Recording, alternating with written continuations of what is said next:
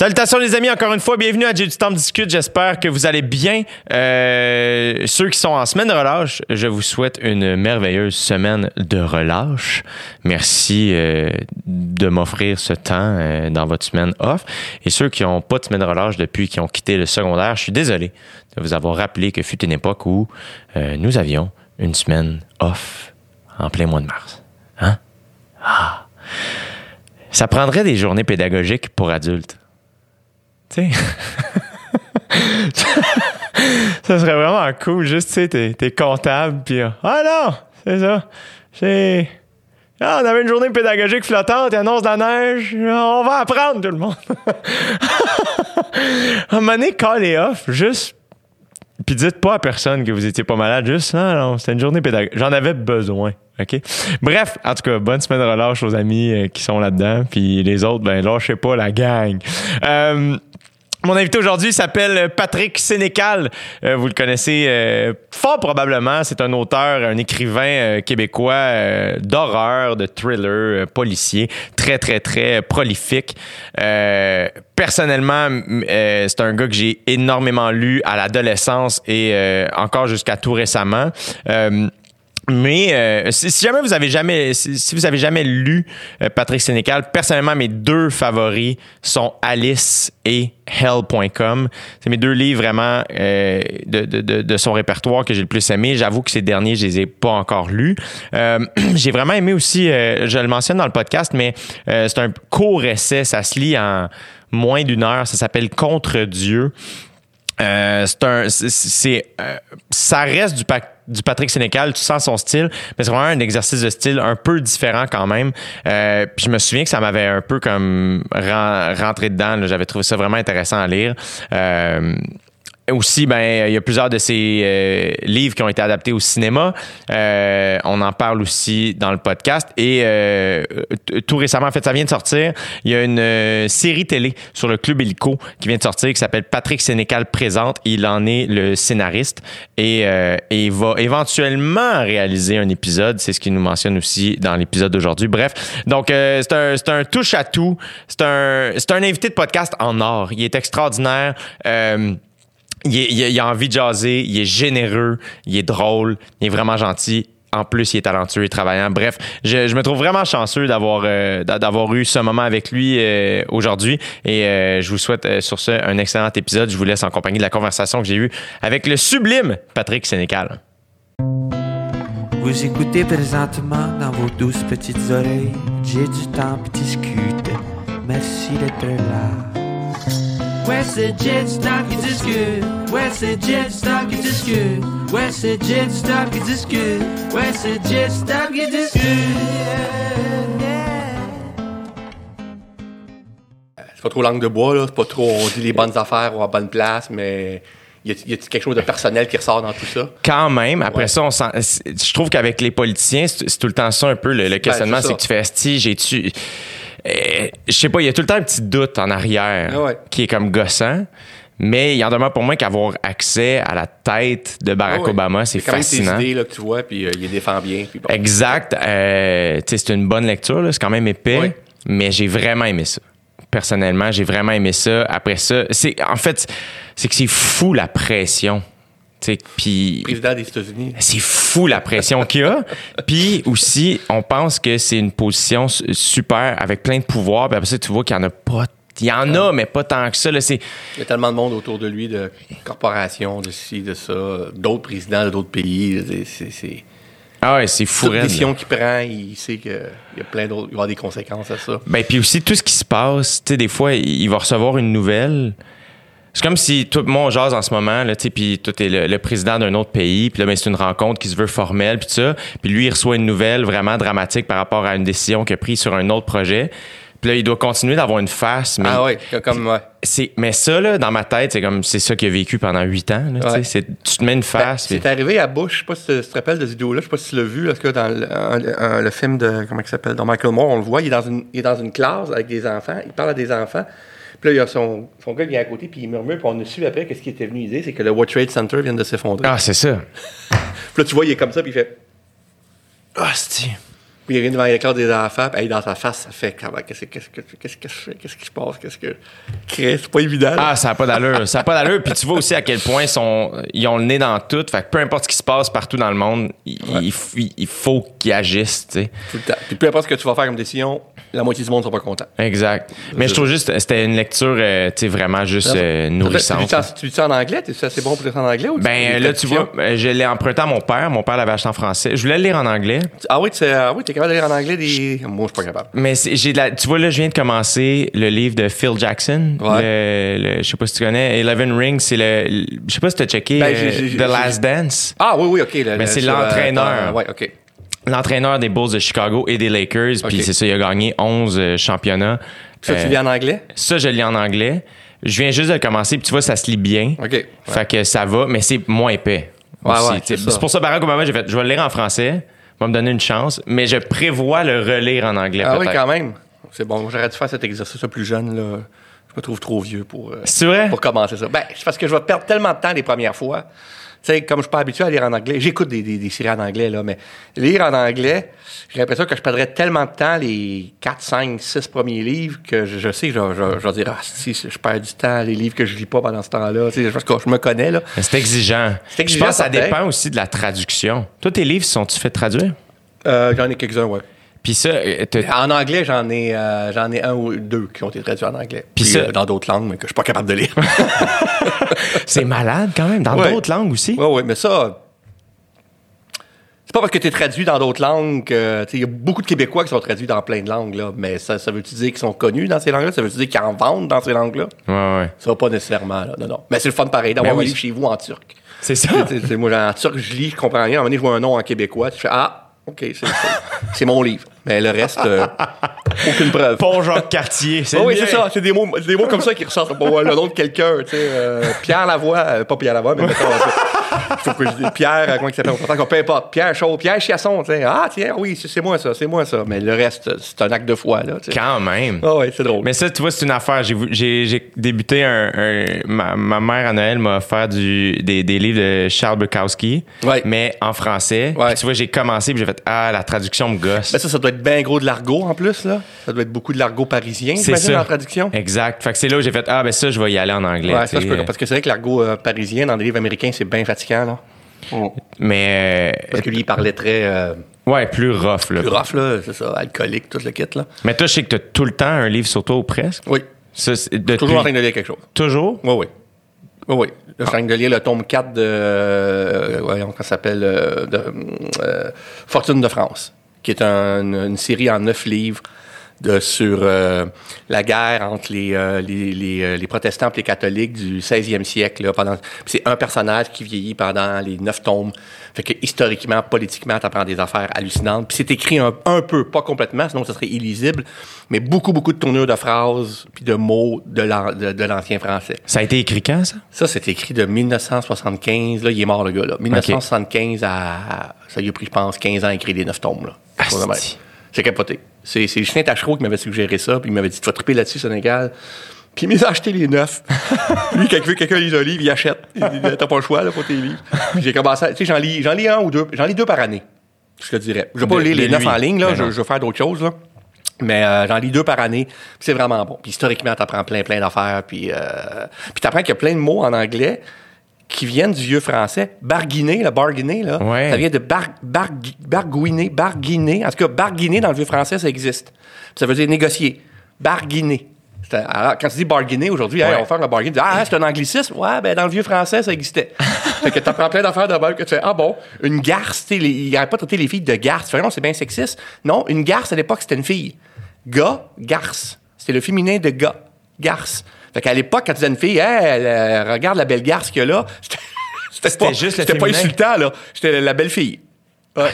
Ah non, non, c'est bien intéressant. T'apprends plein, plein d'affaires. La première fois que j'ai vu ça, garce, je fais, ben, voyons, euh, il, il était, il, était, il était rough, les gars. Après, ça revient tout le temps. Puis là, je voir dans le lexique à la fin, garce, fille, féminin de gars. Ah. Simple de même. Simple de même. Fait que c'est bien intéressant pour ça. C'est fascinant. J'ai eu, je pense, le meilleur prof de français que j'ai eu dans ma vie, c'était Antonio Dilala. C'était l'enseignant de français à l'École nationale de l'humour.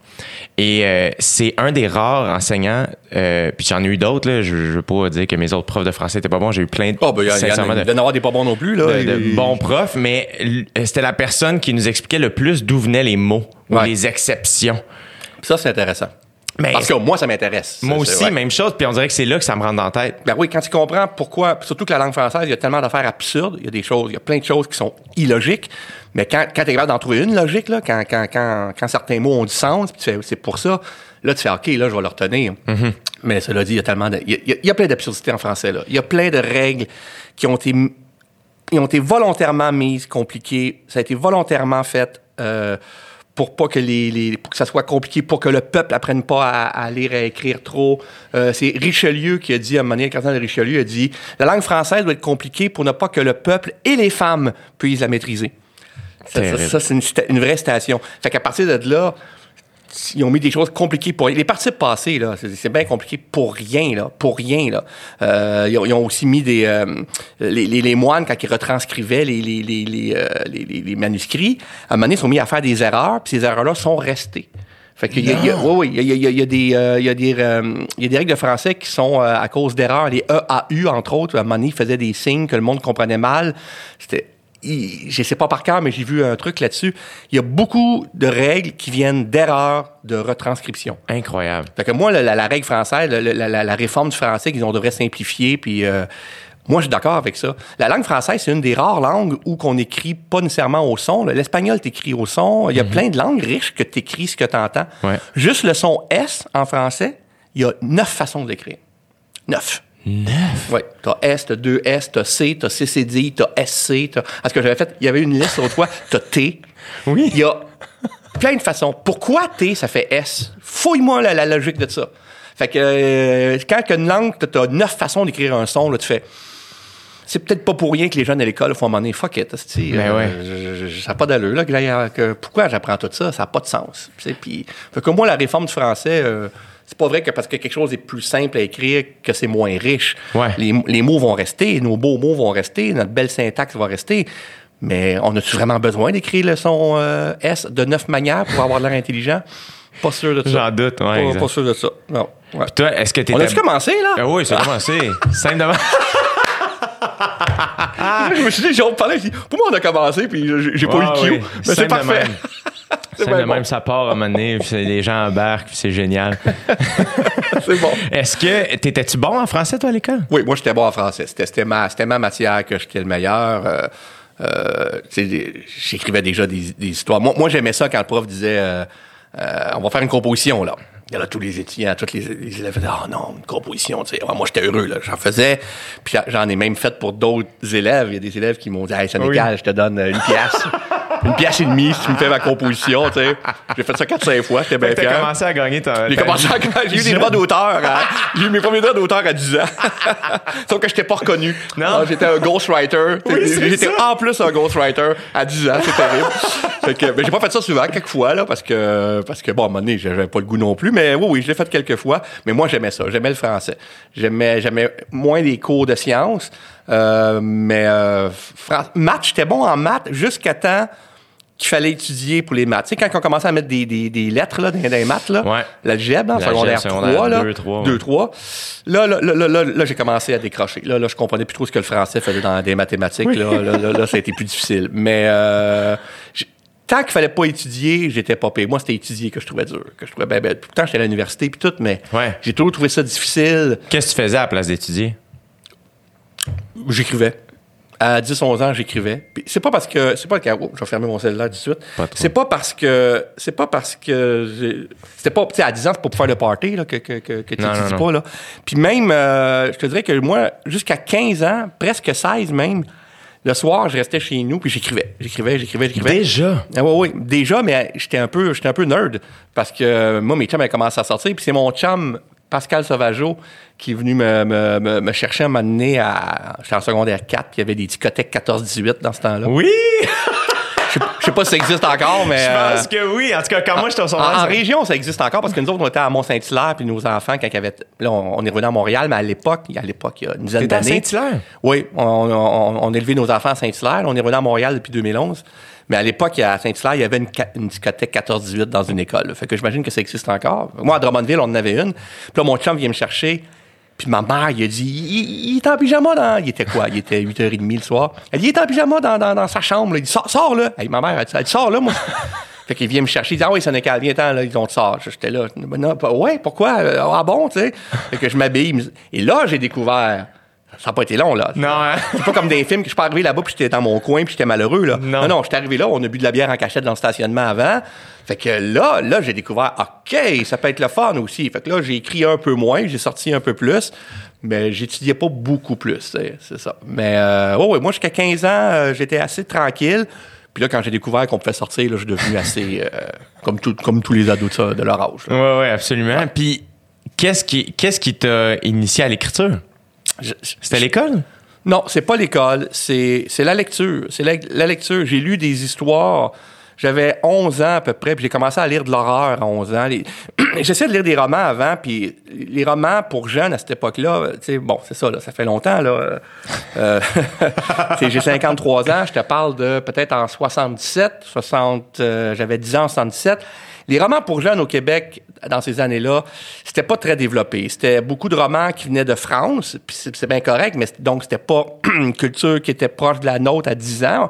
Puis il y avait pas, euh, c'était des romans gentils. Là. Le, plus, ce qu'il y avait de pire, c'était euh, le club des quatre ou la bande des cinq, je me rappelle plus, qui était 4-5 jeunes avec un chien qui vivaient des aventures. euh, supposément rocambolesques, là, mais c'était pas très, très énervant.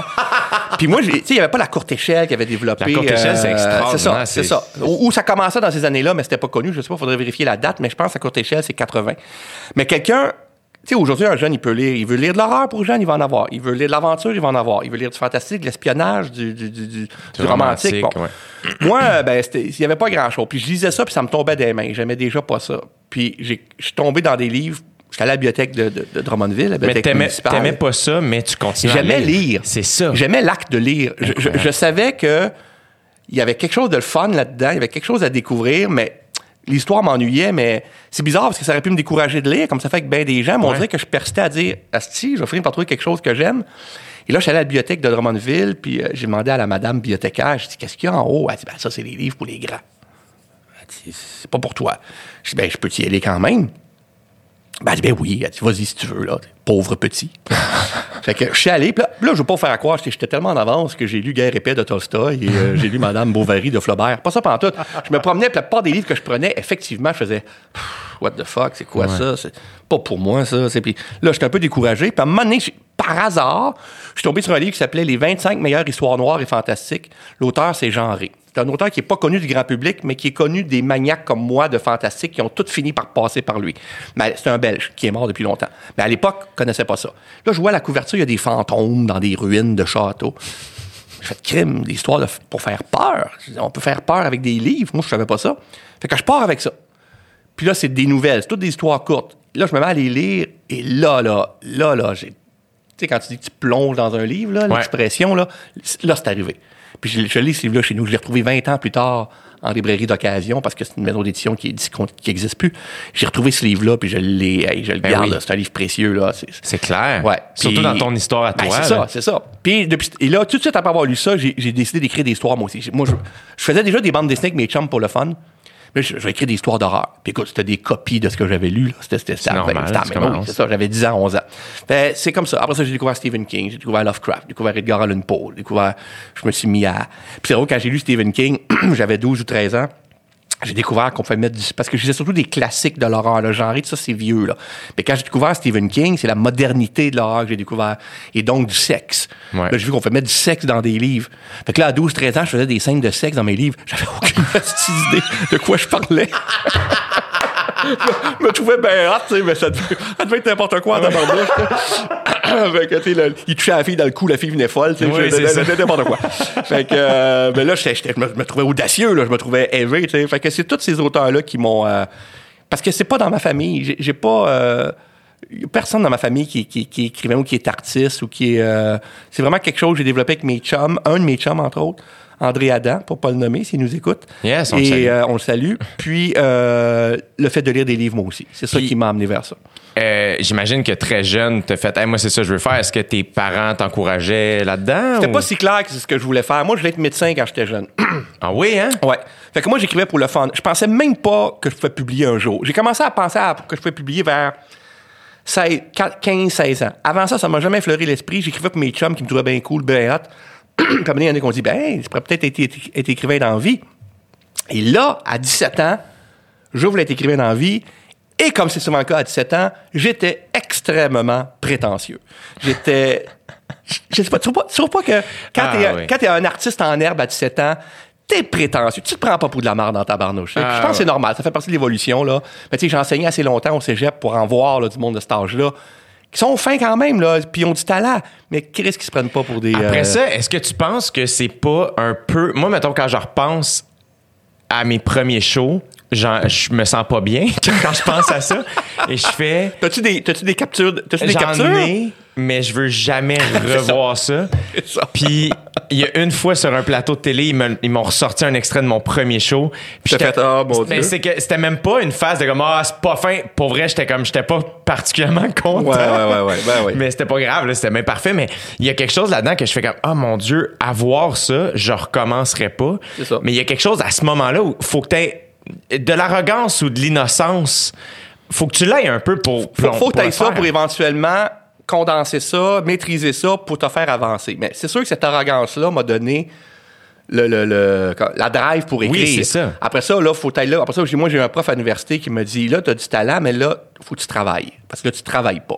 Tu es trop sûr de toi, tu travailles pas, c'est des premiers gestes que tu fais là. hein. J'ai dit oui, ben ça paraît. Puis comment t'as reçu ça quand il t'a dit ça? Ben, j'ai reçu ça un peu euh, spécial parce que j'avais déjà participé à un concours littéraire à 17 ans, envoyé un premier roman que j'avais pas retravaillé, rien. J'ai jamais eu de nouvelles de ça, évidemment. Ils ont dû rire après 10 pages. Puis j'avais été furieux. Je me rappelle, j'avais pleuré pendant trois jours en disant « gang de trous de cul, vous avez rien compris ». Puis à un moment donné, il y a une petite voix qui a commencé à me dire « calme-toi une heure, Sénégal. Mange des croûtes, puis apprends ». Mais là, j'étais un peu là-dedans. Puis ce prof d'université-là, à un moment donné, justement, il m'avait corrigé une nouvelle. C'était un cours de création littéraire. Il m'avait donné B-. Puis là, j'étais, ah, B-, c'est pas pire, tu sais. Fait que là, il nous recevait un par un. J'ai dit, euh, B-, j'ai dit, OK. Euh, il dit, là, si tu retravailles, euh, là, non, il m'avait dit, j'ai dit, B-, donc, vous avez aimé ça? Il dit, non, non, j'ai pas aimé ça. ben, ben, j'ai dit, voyons, j'ai dit, pourquoi? Ben, c'est c'est de l'horreur. Il dit, moi, c'est pas mon style, l'horreur. Mais c'est- il s'est bien fait. Il y a du talent là-dedans, là. Il dit, C'est pour ça que je te donne B-, il y a, a du talent. J'ai dit, ah, ben, OK, merci. Il dit, d'ailleurs, si tu retravailles, moi, te la recorriger. Puis je, je je vais monter ta note si, si, si, si ça vaut la peine. Dit, faites-vous ça avec tous vos étudiants? Il dit, non, il dit juste aux écrivains. Oh. C'est ça le moteur qui m'a. Là, il a- j'ai fait. que- vous, vous voulez dire que je suis un écrivain, que je vais publier? Il dit peut-être. Il dit si tu travailles. Il dit là, tu travailles pas. Il dit là, je vois le talent, mais je vois pas de travail. Il dit, faut que tu retravailles tes textes. Tu fais pas ça, hein? Je dis non, ben, je c'est ça. Il dit, faut que tu retravailles tes textes. Fait que là, il m'a donné ça. Il dit, maintenant, il dit, va travailler, puis viens me revoir. Et ça, ça m'a boosté. Ça, ça m'a c'est boosté. clair. Fait que je me suis travaillé. C'était la première fois que j'avais un ordinateur. Je venais d'avoir un ordinateur en plus, parce qu'avant, c'était la machine à écrire. Tu sais, les ordinateurs que le fond est noir, là, puis ça clignote vert, là. Oui, oui, oui. Moi, j'ai commencé là-dessus, moi. Et, et- et j'ai passé par l'étape, petit temps d'écrire, t'as 25 pages de fait, puis à un moment donné, ça fait... Ah. Là, tu fais... Là, tu cherches, tu cherches, tu cherches, tu, tu trouves pas ton texte, là, t'angoisses en hostie, puis tu te rends compte que tu l'as tout perdu. Ah, c'est- L'autosave n'existait pas dans ce temps-là. là. Non, non, non. Fait que donc, j'ai travaillé, il m'a donné A. Puis euh, il a dit bravo. Il dit là, il faut que tu travailles tous tes textes comme ça, puis tu vas peut-être publier un jour. Et je pense que tu vas publier un jour. Il a eu raison. Des fois, je me dis, j'aurais dû retourner le voir, mais là, il doit être mort, je vais pas être plate, là, mais il, avait- il était déjà très vieux, puis je te parle d'il y a 30 ans, là, même. euh, Ouais. Ouais. Fait que, euh, mais oui, ça, ça m'a donné le, le boost euh, nécessaire pour. J'étais rendu à l'âge aussi que j'étais moins. Tu sais, j'avais 20 quoi, 21 ans dans ce coin-là. C'est le boost que ça prend, 20 ans, quand tranquillement pour te dire, bon, c'est peut-être pas si hot que tu penses. Il y en a d'autres comme toi qui font la même affaire. Puis, euh, si tu veux te distinguer, ben, faut que tu travailles, justement. Puis c'est ça que j'ai fait. Puis j'ai publié mon premier.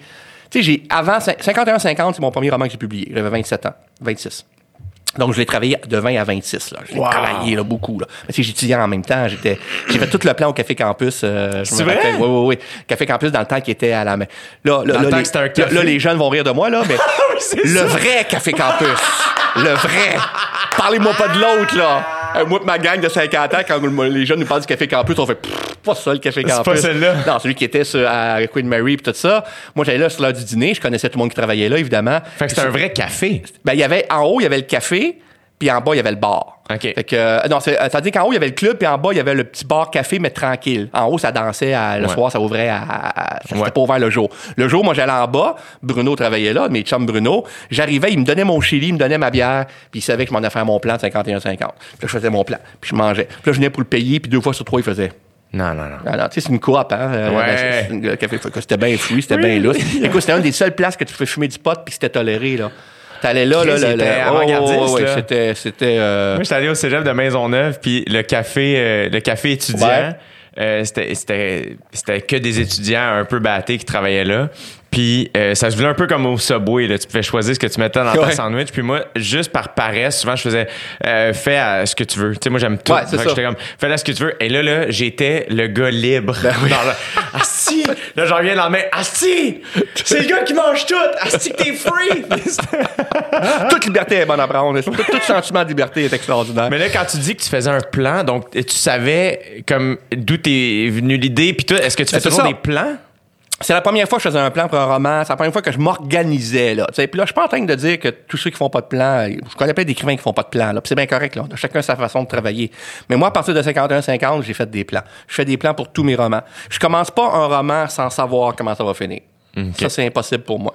Puis euh, j'ai les grandes lignes aussi. J'ai j'ai les grandes étapes. Là. Tu sais, Je te dis pas que j'ai un plan méga précis. Là. Ça peut être 5 pages, là, 4 pages un plan. Là. Quoique 51-50, il y avait 25 pages. C'était mon premier plan. Fait que j'étais bien, bien. Puis je le fais à la main. Mes plans sont toujours à la main. Là. C'est impossible à comprendre. là. Même si je perds mon plan dans la rue et quelqu'un le trouve, là, Ils peuvent pas ah, écrire non, euh, il va rien comprendre. Puis- même moi, des fois, je me relivre, j'ai de la misère à me comprendre. Puis dans que- le plan, mettons, est-ce que c'est beaucoup la psychologie du personnage? C'est l'histoire, c'est tout non, ça? la psychologie, je, je l'ai pas mal dans la tête, puis elle évolue. Tu sais, elle va. C'est les événements importants. Les événements qui vont amener mon personnage à faire tel quelque chose. Puis, tu dis psychologie, il y a même, je me rappelle, dans Health.com, à un j'avais, il y avait, dans mon plan, il fallait que le personnage fasse quelque chose d'important. Là, là, il y avait un switch qui se passait, là, il, tombait dans le dark side, dans tabarnouche, à partir de tel moment. Là, je suis en train de faire mon plan. euh, mon manuscrit, mon premier jet, et j'arrive à ce moment-là dans mon plan, où il est supposé de faire ça. Et là, je me rends compte que il est pas prêt. Ça, ça marche pas. Psychologiquement, il peut pas le faire tout de suite. Fait que je le repousse. Tu sais, le plan, c'est pas une prison. Si t'arrives dans ton plan et ça marche pas, tu changes, là. Tu- tu- Fait que moi, à ce moment-là, j'ai fait, non, s'il fait ça là, dans mon plan, je pensais qu'il serait prêt psychologiquement, mais il l'est pas. Fait que, fuck it, là, je l'ai pas fait, là. Je l'ai repoussé, il a fait d'autres événements avant. Fait que, euh, Qui fait en sorte que, dans le fond, euh, euh, tu- vu que tu fais le plan, souvent tu vas écrire ton manuscrit, somme toute, en ordre chronologique, Oui. entre guillemets, selon le plan, qui Oui. fait en sorte que tu suis un peu l'évolution de ton personnage. c'est ça. C'est malade. J'essaie grosso modo l'évolution, tu sais, Ouais. mais il faut qu'il soit rendu là. Puis il y a des choses qui changent dans le plan. Il y a des événements qui ont changé. Il y a des personnages qui devaient mourir, qui sont pas morts. Non, ça, non, c'est pas vrai. Ça, ça, ça, ça. ça, ça arrive pas souvent. Mais des personnages qui ont, qui ont plus d'importance, euh, qui ont changé de sexe. Des fois, j'ai un gars qui est devenu une fille, une fille qui est devenue un gars. Mais ce qui change à peu près jamais, c'est la fin. La fin, là, euh, en général, là, euh, elle bouge pas beaucoup parce que toute mon histoire est, est drivée par cette, par, par cette fin. Tu sais, C'est comme si la fin, elle- c'est un câble, puis ça tire, là, ça tire toute l'histoire vers cette fin-là. faut que tout ce qui se passe psychologiquement, puis Ben, puis en plus, vienne parce- justifier cette fin-là. T'as des fins aussi, tu sais, euh, sur le seuil, ça pète en tabarnane, euh. Euh, moi, moi, mais personnellement, mes deux, parce que j'étais beaucoup lu, moi, ado, là, Ouais. tu sais, énormément. Comme si tu m'avais pris en secondaire 3, 4, 5, là, puis t'avais fait, hey, un moment donné, tu vas jaser avec Patrick Sénécal, j'aurais fait, mais c'est impossible. C'est extraordinaire. En ce temps, moi, je dis au monde, je m'en vais voir J'ai du temps. Ah ouais, t'es bien chanceux. tu vois, ça, ça marche les deux bords. Mais euh, moi, je me suis Alice, ça m'a. Ça a été. Je pense même que c'est le premier que j'ai lu de toi, Ouais. si je me trompe pas. Et ça l'a été une découverte parce que c'était la première fois que je lisais euh, quelque chose où je reconnaissais les lieux. Ouais. Édouard Montpetit, à partir de la rive sud pour aller à Montréal. Moi, je viens de la rive sud. J'ai, j'avais, j'allais peu à Montréal. Il y avait quelque chose de très euh, Euh, attirant, mystérieux. Exact, je suis euh, ado en plus. Fait que là, le côté justement, ben là, oh, sexuel, le côté euh, de la- le boire et tout le kit, ça m'avait, là, j'avais lu ça, j'avais capoté. Ben- Puis Hell.com, j'avais retrouvé le même feeling. Celui-là, je l'ai lu quand il est sorti 2007, si je me trompe pas, 2008. Euh, 2000 2007, c'est le 2009. je OK, c'est ça. Je, je venais de rentrer au cégep. Ouais. Puis Hell.com, j'étais comme Asti. C'était le même feeling, une espèce de des page turners. là. Je me souviens, Ouais. celui-là, je l'ai lu. On était dans le sud avec ma famille.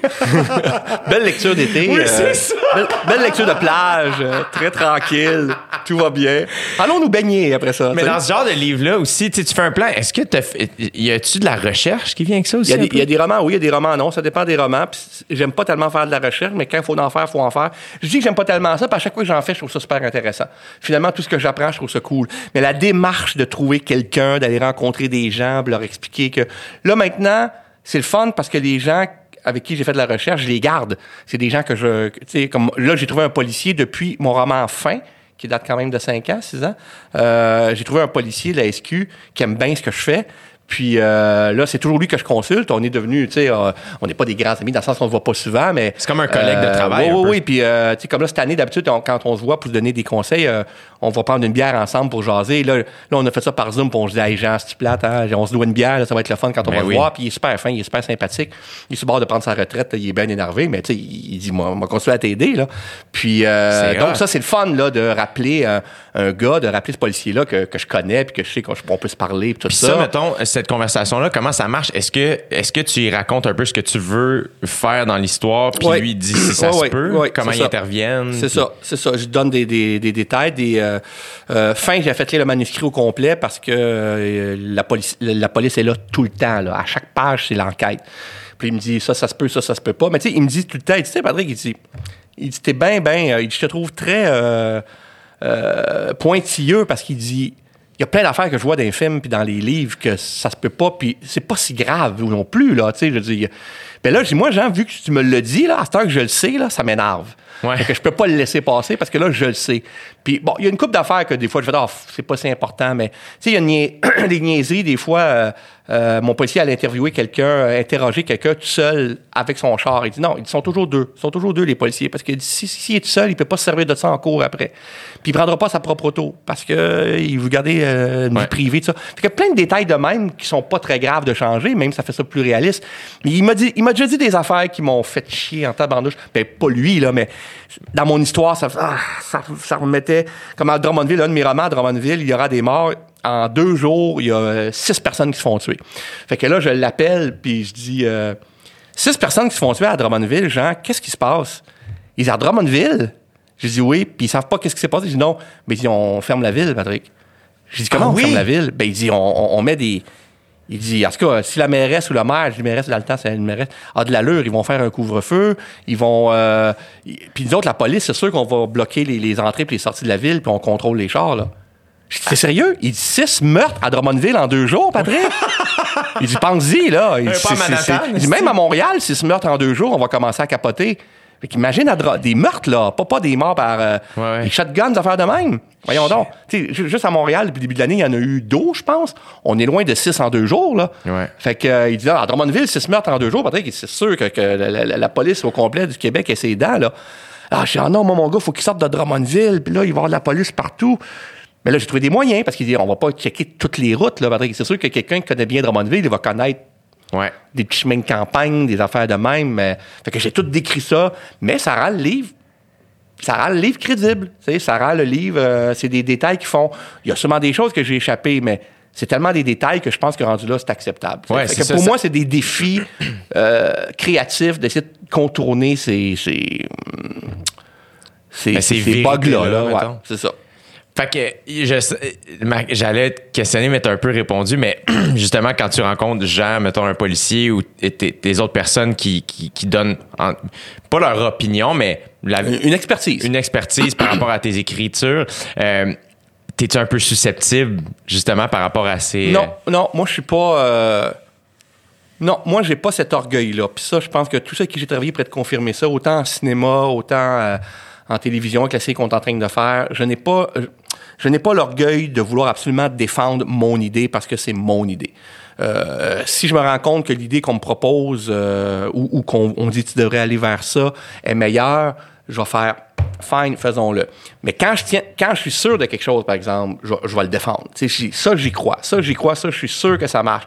Mais montrez-moi que j'ai tort. Puis si vous me le montrez, puis c'est arrivé, là. Je veux dire, euh, les trois scénarios que j'ai faits de mes trois films, euh, avec Éric Tessier, le réalisateur de deux, deux, autres, puis Pods, l'autre, on a eu des discussions des fois qu'on me faisait comprendre, gars, Patrick, ça, c'est- faudrait peut-être, je suis pas sûr que c'est très crédible parce que, puis je faisais, ah, vous avez raison, c'est vrai, faut, faut, faut, euh, puis je trouvais d'autres moyens, puis quand j'ai trouvé, il était content, là, il disait, ah oui, là, là, là, là, ça, tu t'es au service, t'es au service de l'histoire que tu racontes, t'es pas au service de toi-même.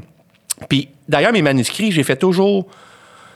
Puis ça, il y y a des- il y a des auteurs qui font ça, puis il y a des auteurs qui le font pas parce que je pense qu'il y en a qui ont peur de se faire remettre en question, justement. Là. Il y en a qui, bon, il y en a qui sont plus susceptibles que d'autres. Mais moi, je fais toujours lire mon manuscrit. Bon, il y a ma blonde. Ma blonde, le deuxième jet, je lui, je lui lis à voix haute. Ah oui? Ouais, pendant plusieurs journées. Ouais. Arrête! Ouais, fait qu'elle réagit live à ce que je lui, lis- lui lis. Ça, Puis comment cool. tu notes ce qu'elle te dit? Ben, euh, À c'est- main? je suis mon non, je suis mon ordinateur ordi. puis je prends des notes. Là, je, je note des trucs. Puis euh, c'est le deuxième jet, donc c'est pas super prêt, mais elle va déjà me dire ça c'est long, ça c'est plate, ça c'est le fun, ça j'y crois pas. Elle est psychologue aussi, fait qu'elle me donne des bons cues par rapport à la psychologie des personnages. C'est Après ça, je refais un autre, un autre, je retravaille par-dessus. Là, je vais voir mon éditeur puis deux de mes chums, Olivier puis René, que ça fait des années, là, ça doit faire 7-8 ans, peut-être même 10 même. Ah oui, René, ça doit faire 10-12 ans même, qui lisent mes manuscrits. Puis là, là, on se fait des rencontres après de, de plusieurs euh, heures, là, où qu'ils me notent des affaires qu'ils ont vues, là. Puis moi, je suis pas obligé d'accepter ce qu'ils me disent. Non, c'est ça. Mais je- ça fait huit ans que, que- que- qu'ils qu'ils font ça puis que je les aime. C'est parce que je me rends compte que ce qu'ils me disent, euh, ça a bien de l'allure. Et surtout quand ces deux-là, mon éditeur puis ma blonde m'ont dit les quatre la même affaire. Là, comme artiste, le- je pense qu'il faut tailler la faut tailler la, la, la, la- comment, euh, pas l'orgueil, le contraire, là, la, la, la, la modestie de te dire, ben, ils ont peut-être raison. Ouais. Ils ont peut-être raison. Surtout que c'est des gens à qui je fais confiance. Si c'était des nobody que je connais pas, que j'ai pris au hasard, je pourrais dire, bah, ils connaissent pas ça. Mais là, ça fait, ça fait 20 ans que je suis avec le même éditeur, ça fait 25 ans que je suis avec ma blonde, ça fait euh, 20, 30 ans que je connais René. euh, puis ces gens-là ont toujours fait des commentaires intéressants et intelligents. Je me dis, si les quatre disent ça, ça doit être vrai, Colin. Fait que- C'est tough. euh, des fois, euh, mais j'imagine qu'avec l'expérience, je sais pas, avec l'expérience, est-ce que justement, la première fois que tu lis le manuscrit à ta blonde ou quand tu l'envoies pour la première fois à ton éditeur ou à René, y a-tu un, un petit stress? Ben oui, tout le temps. C'est ça. Tout le temps parce que tu rêves toujours. tu rêves toujours d'avoir écrit enfin le manuscrit qu'ils vont dire c'est parfait. Oui, c'est ça. Puis, puis ça arrive jamais. ça arrive jamais. Puis je pense qu'il y a beaucoup d'auteurs qui sont rendus très connus et qui n'ont plus de direction littéraire ou beaucoup moins. Et je pense que ça paraît. Je pense que même un gars comme Stephen King, je pense que moi, les derniers Stephen King que j'ai lus, puis j'en lis plus beaucoup parce que je le trouve moins intéressant qu'avant, mais il s'en, il s'en sac. Tu penses que Patrick Sénécal le trouve moins intéressant qu'avant? Il sait même pas qui je suis. Mais en même temps, c'est ce qui fait des fois que euh, quelqu'un euh, traverse les époques. Sais, Ben, je pense que Stephen King va avoir fait sa marque, no Oui, il a fait sa what, marque. euh, Mais je pense que ses derniers romans auraient mérité une direction. Moi, je pense que son éditeur, il fait fais Ouais, ce que tu veux. Puis je pense pas. Puis je pense que s'il y a des amis qui le lisent, qui font T'es tellement bon. Parce que moi, moi je lis- j'en ai lu de ces, romans, j'ai fait Hé, il y aurait, il y aurait eu de la job éditoriale à faire là-dedans. Mais c'est pas parce que t'es Stephen King qu'il en a plus. C'est pas parce que. Ça fait 25 ans que j'écris des romans. Oui, mes manuscrits sont, sont plus prêts qu'avant. J'ose espérer la première fois que je le fais lire. J'espère que je m'améliore. J'espère que je fais des romans différents. Puis bon, tout ça. Mais je pense que tu n'arriveras jamais au point que tu peux faire quelque chose qui va être parfait du premier coup, puis tu vas dire au monde, voilà, je touche plus à ça, c'est parfait, hey, faites-moi confiance, depuis le temps que je fais ça. Oui, je connais ça, mais je veux encore qu'on me remette en question. Je veux encore qu'on me sorte de ma zone de confort, puis qu'on me confronte. Moi, je trouve ça créativement. Même si le coup, quand René me dit, bon, j'ai pris plein de notes, je fais, ah, il en a encore trouvé des affaires. Oui. Mais à chaque fois, après, je fais, Asti, il a raison. Ça, c'est vrai. Il y a des affaires que je fais, ah non, ça, René euh, ou Olivier ou peu importe, ça, euh, j'y crois. Ils font, OK, fine, Ouais. fine. Mais euh, 70-75% de ce qu'ils me disent, je fais, oui. Puis souvent, c'est des niaiseries, là. Souvent, c'est des petits détails, là. C'est, c'est, jamais de remettre le roman en question, là. C'est des détails, mais des fois un peu plus que des détails, mais c'est toujours des affaires qui font que le roman euh, va être meilleur. Mais le pire, c'est que je pense qu'en art, c'est ça, euh, c'est ça qui est difficile et en même temps euh, constamment motivant, c'est que c'est tout le temps à refaire. Tout le temps. Fait que quand tu, quand, quand tu publies un roman euh, qui est comme au top de sa forme, là, qui est asti, il est publié, Chris, il est édité, il est imprimé, les gens se mettent à le lire, tu le promouvois, euh, c'est comme yes, Ouais. t'es en guillemets au top de ta game. Ben là, t'as gagné le Super Bowl, puis là, c'est comme, ben, faut qu'on rejoue l'année prochaine. Faut qu'on- Exactement. Exactement. Puis c'est facile de s'asseoir sur tes lauriers. Tu sais, moi, moi j'ai un, j'ai un bon fanbase. Je sais que mes romans sont attendus. Fait que ce serait très facile de dire whatever. Je veux dire, euh, je sais que mon prochain roman va se vendre parce qu'il est attendu. Mais si j'en fais deux, trois en ligne que le- les fans font.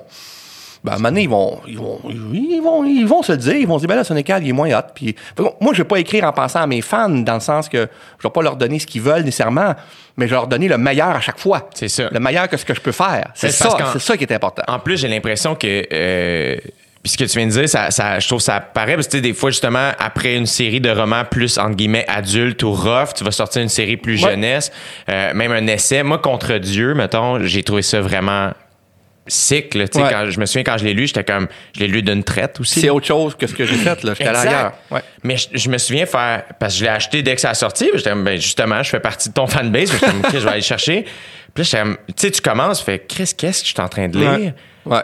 Puis 45 minutes, une heure après, je l'ai fini. Puis c'est comme, attends, qu'est-ce qui vient de se passer? Là? Ça- mais ça, tu l'avais en toi, il fallait que ça sorte. Ben oui, moi, je, voulais. Comme c'était chez un autre éditeur qui me disait euh, on fait quelque chose de spécial, nous autres, on fait du roman très, très, très court, puis qui est, qui, est- qui est- qui est dans le. faut que ça soit un coup de poing sur la gueule, ça s'appelle coup de tête, la collection, tu sais, faut que ça soit bref et intense. Puis tant qu'à aller là-dedans, de changer d'éditeur pour un livre, tout ça, essaye autre chose aussi. euh, Va ailleurs, puis dans la forme. Ben oui. Puis j'ai essayé ça. Tu vois, mon prochain roman, Flo, là, qui sort au mois d'avril, la grosse plug, euh, c'est le journal personnel d'une fille de 8 ans. Là aussi, j'ai voulu me remettre en question. Je voulu me mettre dans des zones. Évidemment, c'est du Patrick Sénécal. Je vais pas faire une comédie romantique demain matin. Oui. Mais à quoi bon refaire Alice 20 fois? À quoi Ouais. bon refaire Hell.com 20 fois? Puis je sais que j'ai des fans qui viennent me dire des fois, quand ça, tu vas faire un autre roman comme Hell.com? Je dis, Tu l'as fait? je sais pas, je l'ai faite, premièrement. Puis, euh, faut que j'aille- l'idée qui vient avec. Je vais pas le faire pour vous faire plaisir, tu sais. Euh, fait que c'est, pas comme ça que ça marche. Moi, je veux toujours faire le roman qui, à ce moment-ci, dans ma vie, j'ai besoin de faire. Après ça, oui, je pense à faire le meilleur roman possible. Puis il y a des scènes que je sais que, oh, ça, je pense que mes fans vont aimer ça. Mais il faut toujours que ce soit justifié par, par la nécessité de ce que l'histoire demande. Puis c'est, c'est très dur quand t'es rendu connu puis tout ça, puis tu sais que t'as, t'as beaucoup de monde qui te, qui te, qui te suit, puis ça, ben, tu- je suis sûr que tu vas, tu vas comprendre de quoi je parle. C'est, c'est, c'est très difficile à un moment donné de, de dire est-ce que, est-ce que je fais vraiment ce que je veux ou des fois c'est teinté parce que le monde veut? C'est- Puis ça, là, cette ligne-là, là, C'est quelque chose que je, je, je- je suis tellement conscient de. du- en tout cas, c'est quelque Ben chose oui. euh, à laquelle je pense beaucoup. Euh, j'ai peur de devenir une parodie de moi-même. Est-ce que je fais ça, ça. parce que ça me tente ou je fais ça parce que quand je fais ça, les gens m'aiment? Exactement. Exactement. Puis ça, ça, juste d'en être conscient, là, c'est bon signe. Juste d'en être conscient, ça veut dire que quand on, on- on travaille, on, on, on l'a cette idée-là derrière la tête. Fait qu'on dit, faisons attention. Parce que je sais que quand j'écris une scène d'horreur, ça doit être pour certains gags ou whatever, Ouais. on le sait que ils vont aimer ça, ça. Ça, ils vont aimer ça. Mais là, OK, mais toi, tu l'aimes-tu? C'est ça. Toi, tu l'aimes-tu ou t'as fait juste parce que. Là, est-ce que je mets plus de sang parce que le monde va aimer ça ou parce que c'est nécessaire qu'il y ait du sang à cette place-là? Là? Fait qu'il faut toujours que je pense à ça. Puis je suis sûr que je suis pas parfait. Je suis sûr qu'une couple de fois, j'en ai mis pour le public parce que c'était payant. Mais essentiellement, il faut que je sois au service de l'histoire et non pas de ceux qui vont me lire. tu sais. Parce que je me dis, après tout, ceux qui m'aiment, c'est toujours bien le même gars qui va écrire ce roman-là. Donc, ça peut pas être si différent non plus. tu sais. Puis je sais qu'un roman comme Fin, je sais que les plus jeunes, justement, ils ont moins aimé ça parce que c'est plus un roman, la crise de la cinquantaine, intériorisée, l'horreur du quotidien, tout ça. Fait que c'est sûr qu'à 17-20 ans, l'horreur du quotidien, c'est quelque chose qui te touche un peu moins, tu sais. Mais j'ai, mon, mon- lectorat plus vieux, par exemple, il y en a qui ont battrippé dans le bon sens, qui ont fait Oh mon Dieu, tu as tellement décrit de choses que je comprends, que, que je peux vivre, c'est vraiment épouvantable. Là, si je m'étais dit, ouais, mais euh, mon, fanbase de 25 ans et moins n'aimeront pas ça, je l'écrirai pas, ça aurait été une grave erreur parce que moi, c'est un de mes romans qui est le plus personnel puis que je trouve le plus important. Fait que euh, il faut garder ça en tête. Oui, on a, un- public qui nous aime, mais il faut toujours revenir à pourquoi on fait ça, puis à c'est pour nous autres qu'on le fait euh, au départ. Exactement. Le pire, c'est que c'est avec les jobs qu'on, a, euh, des fois, je pense que pour certaines personnes, et des fois c'est pour nous-mêmes, c'est plus clair pour qui on fait ça. Oui. Parce que justement, tout passe par. faut que tu en vendes des livres, faut que les gens l'écoutent ta série, faut que les gens l'écoutent ton film, qui fait que naturellement, c'est comme il faut que le public. Tu sais, le public est comme au cœur de la création. Sans le public, la création euh, est Mais non. elle est comme pas complète. Mais après ça, c'est comme des fois, ça sonne égoïste de dire, ben, je le fais pour moi avant tout, parce que j'ai un besoin de m'exprimer, j'ai un besoin de créer, j'ai un besoin de me dépasser, de... fait que, des fois, c'est de- cette espèce d'équilibre-là particulier où c'est comme, ben, je pense que le point de départ, c'est nous autres. Il faut que ça nous plaise à nous autres. C'est ça. Il faut que tu écris. Puis, tu sais, le, le premier show que tu as écrit, tes premiers gags que tu as écrit, tes premiers numéros que tu as montés, tu te trouvais drôle, là.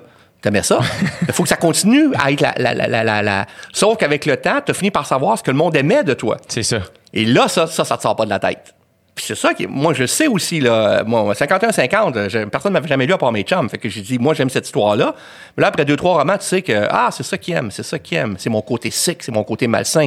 Je sais que mes scènes de, mes, mes scènes de sexe trash, là, ça, ça pogne tout le temps, là, je le sais, là. Mais là, je vais se mettre du sexe trash dans tous mes romans, même si ça n'a pas rapport. Est-ce que tous mes personnages vont mettre à baiser trash, même, même si c'est un petit couple tranquille de banlieue qui, qui, qui, qui font jamais rien d'autre que dans le noir avec les couvertes par-dessus la tête? Je veux dire, il faut que tu sois conséquent aussi avec ce que tu écris, tu sais. Fait que c'est ça, c'est cet équilibre. J'ai écrit un roman qui parle de ça. Mon roman, L'autre reflet, c'est un, un, un romancier qui connaît le succès à un moment donné parce qu'il a volé des idées de quelqu'un d'autre. Et après ça, il le retrouve plus, ce succès-là. Et là, il veut se faire à croire qu'il écrit pour lui. Mais c'est pas vrai. Là. Il est désespérément à la recherche du succès. Il se ment à lui-même. Puis l'idée à qui il a volé, c'est une, une tueuse qui va sortir de prison éventuellement. Fait que ça, il va se passer des affaires. Mais moi, je me pose cette question-là. En ce moment, c'est facile d'être... C'est facile de jouer l'auteur libre qui dit euh, Je suis libre, je fais ce que je veux. euh, c'est facile parce que je pogne. Le jour que je pognerai plus, est-ce que je vais réclamer la même liberté? Est-ce que, est-ce que je vais, est-ce que je vais être aussi imperméable? Est-ce que si je me mettais à vendre moins de romans là, dans les prochaines années, est-ce que l'idée tout à coup de faire une suite à Alice ne deviendrait pas plus séduisante? Ouais, Tu sais, comprends ce que je veux dire? ouais, Tu sais, en ouais, ce moment, ouais. une suite à Alice, non, non, non, ça, ça, ça, j'ai pas d'idée, c'est vrai que j'ai pas d'idée. Mais là, si je pognais plus, là, si j'avais, je vend- je vendais plus de romans là, d'ici deux, trois ans, ouais, ben une suite à Alice, euh, pas de mauvaise idée, parce que ça pognerait, man, là. Ben oui, c'est sûr. Et là, je dis pas que j'en ferai jamais, parce que si y en a fait que tu apprends en vieillissant, c'est de ne jamais dire jamais. Ouais. Ça se peut que j'aille un maudit flash à un moment donné. Mais le jour que je vais faire la suite à Alice, si je la fais, ça va être parce que j'ai eu une maudite bonne idée ou parce que j'ai besoin d'un succès, là. Puis c'est ça, là, qui, qui- qui- qui- ça doit être bien plus difficile de tenir le discours que je tiens là quand, quand tu vends moins. Tant que tu ça, vends beaucoup. Est-ce que tu penses que. Euh, tu sais, justement, on parle de Stephen King ou, tu sais, euh, moi, les humoristes que, que je vais beaucoup observer, c'est beaucoup des Américains, euh, où ce que, ben, il y a des gens beaucoup plus nichés, mais leur niche a quand même une crowd de millions de personnes Ben, ça. parce que c'est les Américains ou c'est en anglais, fait que c'est mondial, entre guillemets. Exactement. Autres, au Québec, je pense qu'il fait notre attrait et, et comme notre plus, notre plus grand défaut et notre plus grande qualité, c'est qu'on est peu. On est, ouais. Fait que c'est comme c'est ce qui fait que Patrick Sénécal, ben c'est gros au Québec, tu sais, t'es- Pour le Québec, c'est, ouais, c'est gigantesque.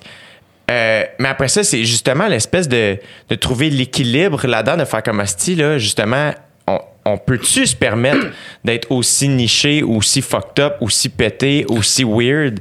Ben, moi, moi, on m'avait- on m'avait prévu dès le début que je pognerais jamais tant que ça parce que justement, c'était trop élevé ce que je faisais, puis on n'est pas assez une grosse population pour qu'il y ait assez de gens qui suivent ça.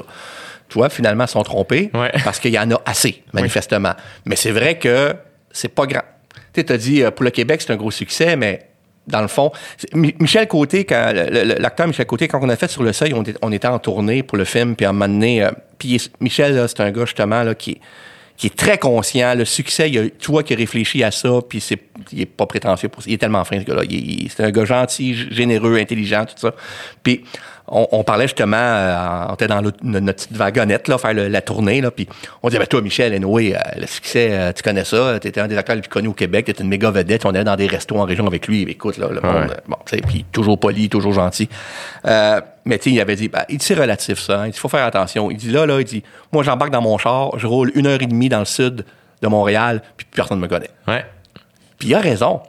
Il a raison. Fait qu'il dit, faut faire attention, là. Puis, puis il dit tant mieux en passant. Il dit, moi, euh, le succès de Michael Jackson, là, euh, je, prends, je prends un cas qu'on n'a plus le droit de prendre. Euh, ça, ça, ça m'intéresse pas. Ça, ça m'intéresse pas, tu sais. Puis, fait que c'est relatif. Alors oui, tu dis c'est notre qualité puis c'est notre défaut. C'est vrai, notre défaut parce qu'il y a une limite au succès qu'on peut avoir au Québec. Mais notre- notre- la qualité aussi parce que on peut se permettre d'essayer différentes affaires aussi. Moi, je pense qu'il y a des auteurs, puis il y a des artistes, puis il y a des chanteurs américains qui ont des immenses succès, justement, que ils sont prisonniers de cette niche-là. Ils sont prisonniers de ça. Puis moi, je pense qu'il y en a des, des acteurs surtout. Tu sais, là, quand, quand un acteur comme Tom Cruise euh, fait un, un, un film euh, différent d'auteur un peu plus, là, c'est comme quand a joué dans euh, Magnola de, je sais pas si tu as vu ça, un, film qui s'appelle Magnola de Anderson, qui était un film qui, qui avait pas le budget que puisse permettre l'émission Impossible. C'est sûr qu'il a demandé moins d'argent qu'il demande d'habitude quand il a fait ce film-là. C'est sûr qu'il a pas demandé son cash habituel. Il l'a fait parce qu'il a dû faire, je peux faire d'autres choses. Ouais.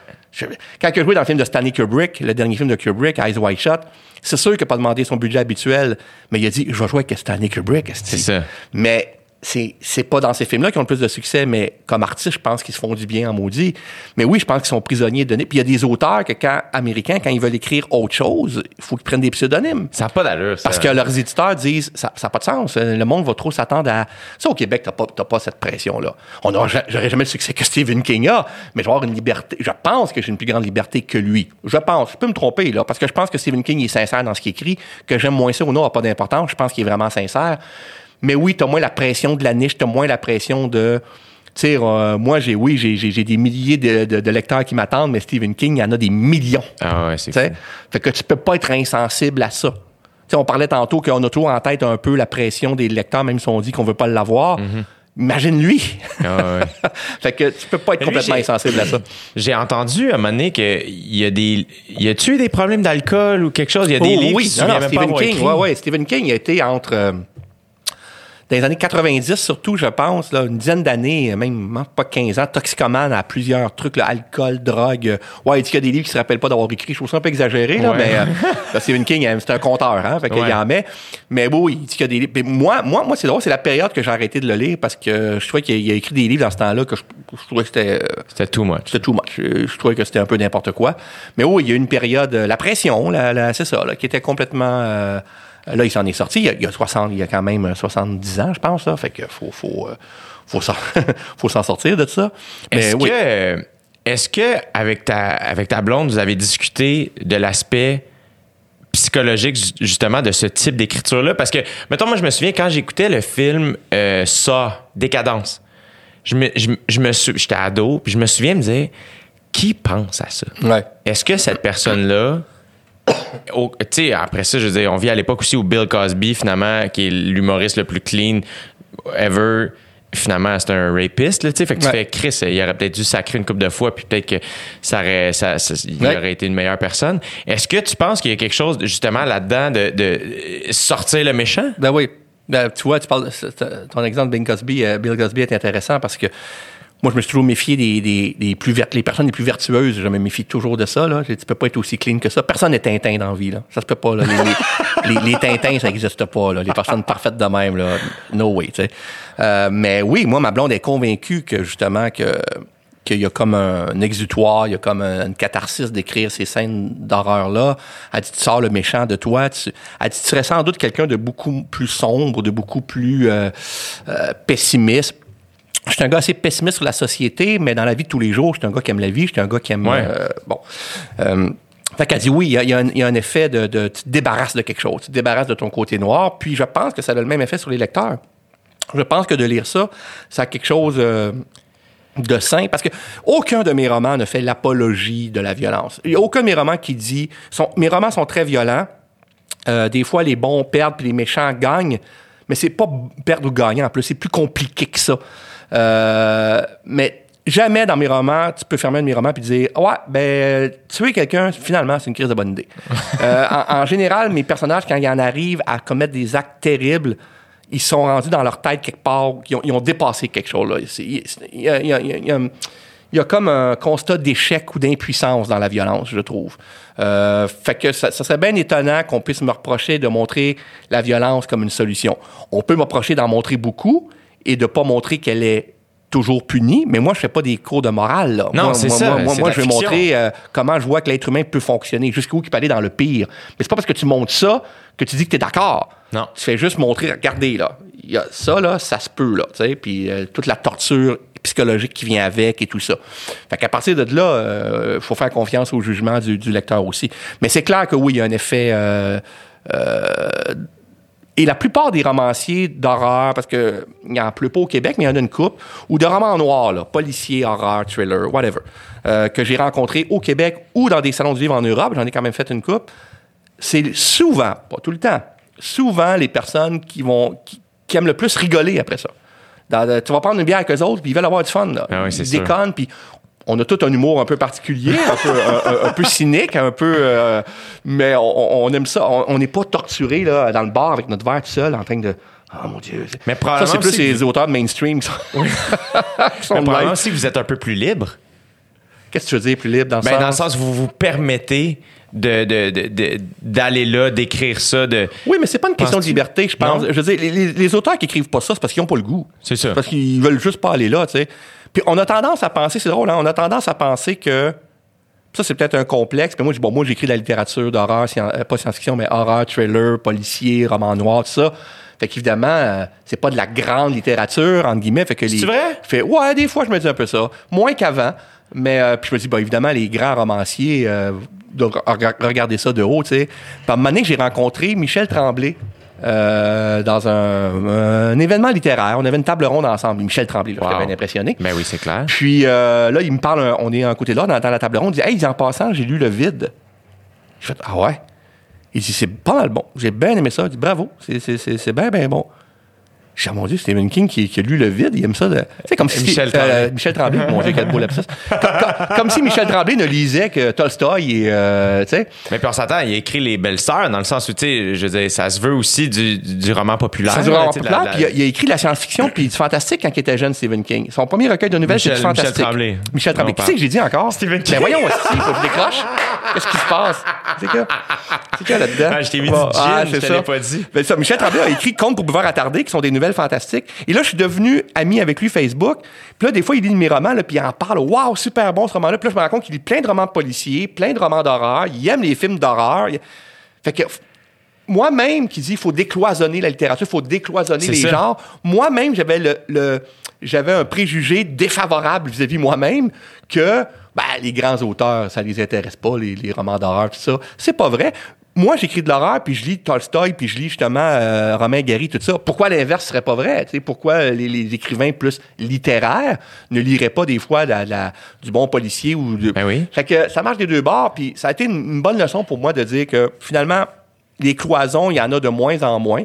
Bien sûr que je sens encore qu'il y a du monde qui me snob dans le milieu. Je le sens encore un peu, mais pas tant que ça. Pas tant que ça, honnêtement. Est-ce que tu penses que c'est peut-être plus des fois de la jalousie que. Ah, ben, il y en a que c'est ça. Il y en a que c'est sûr que c'est de la jalousie. Il y en a qu'aussi qu'un auteur vend beaucoup de livres.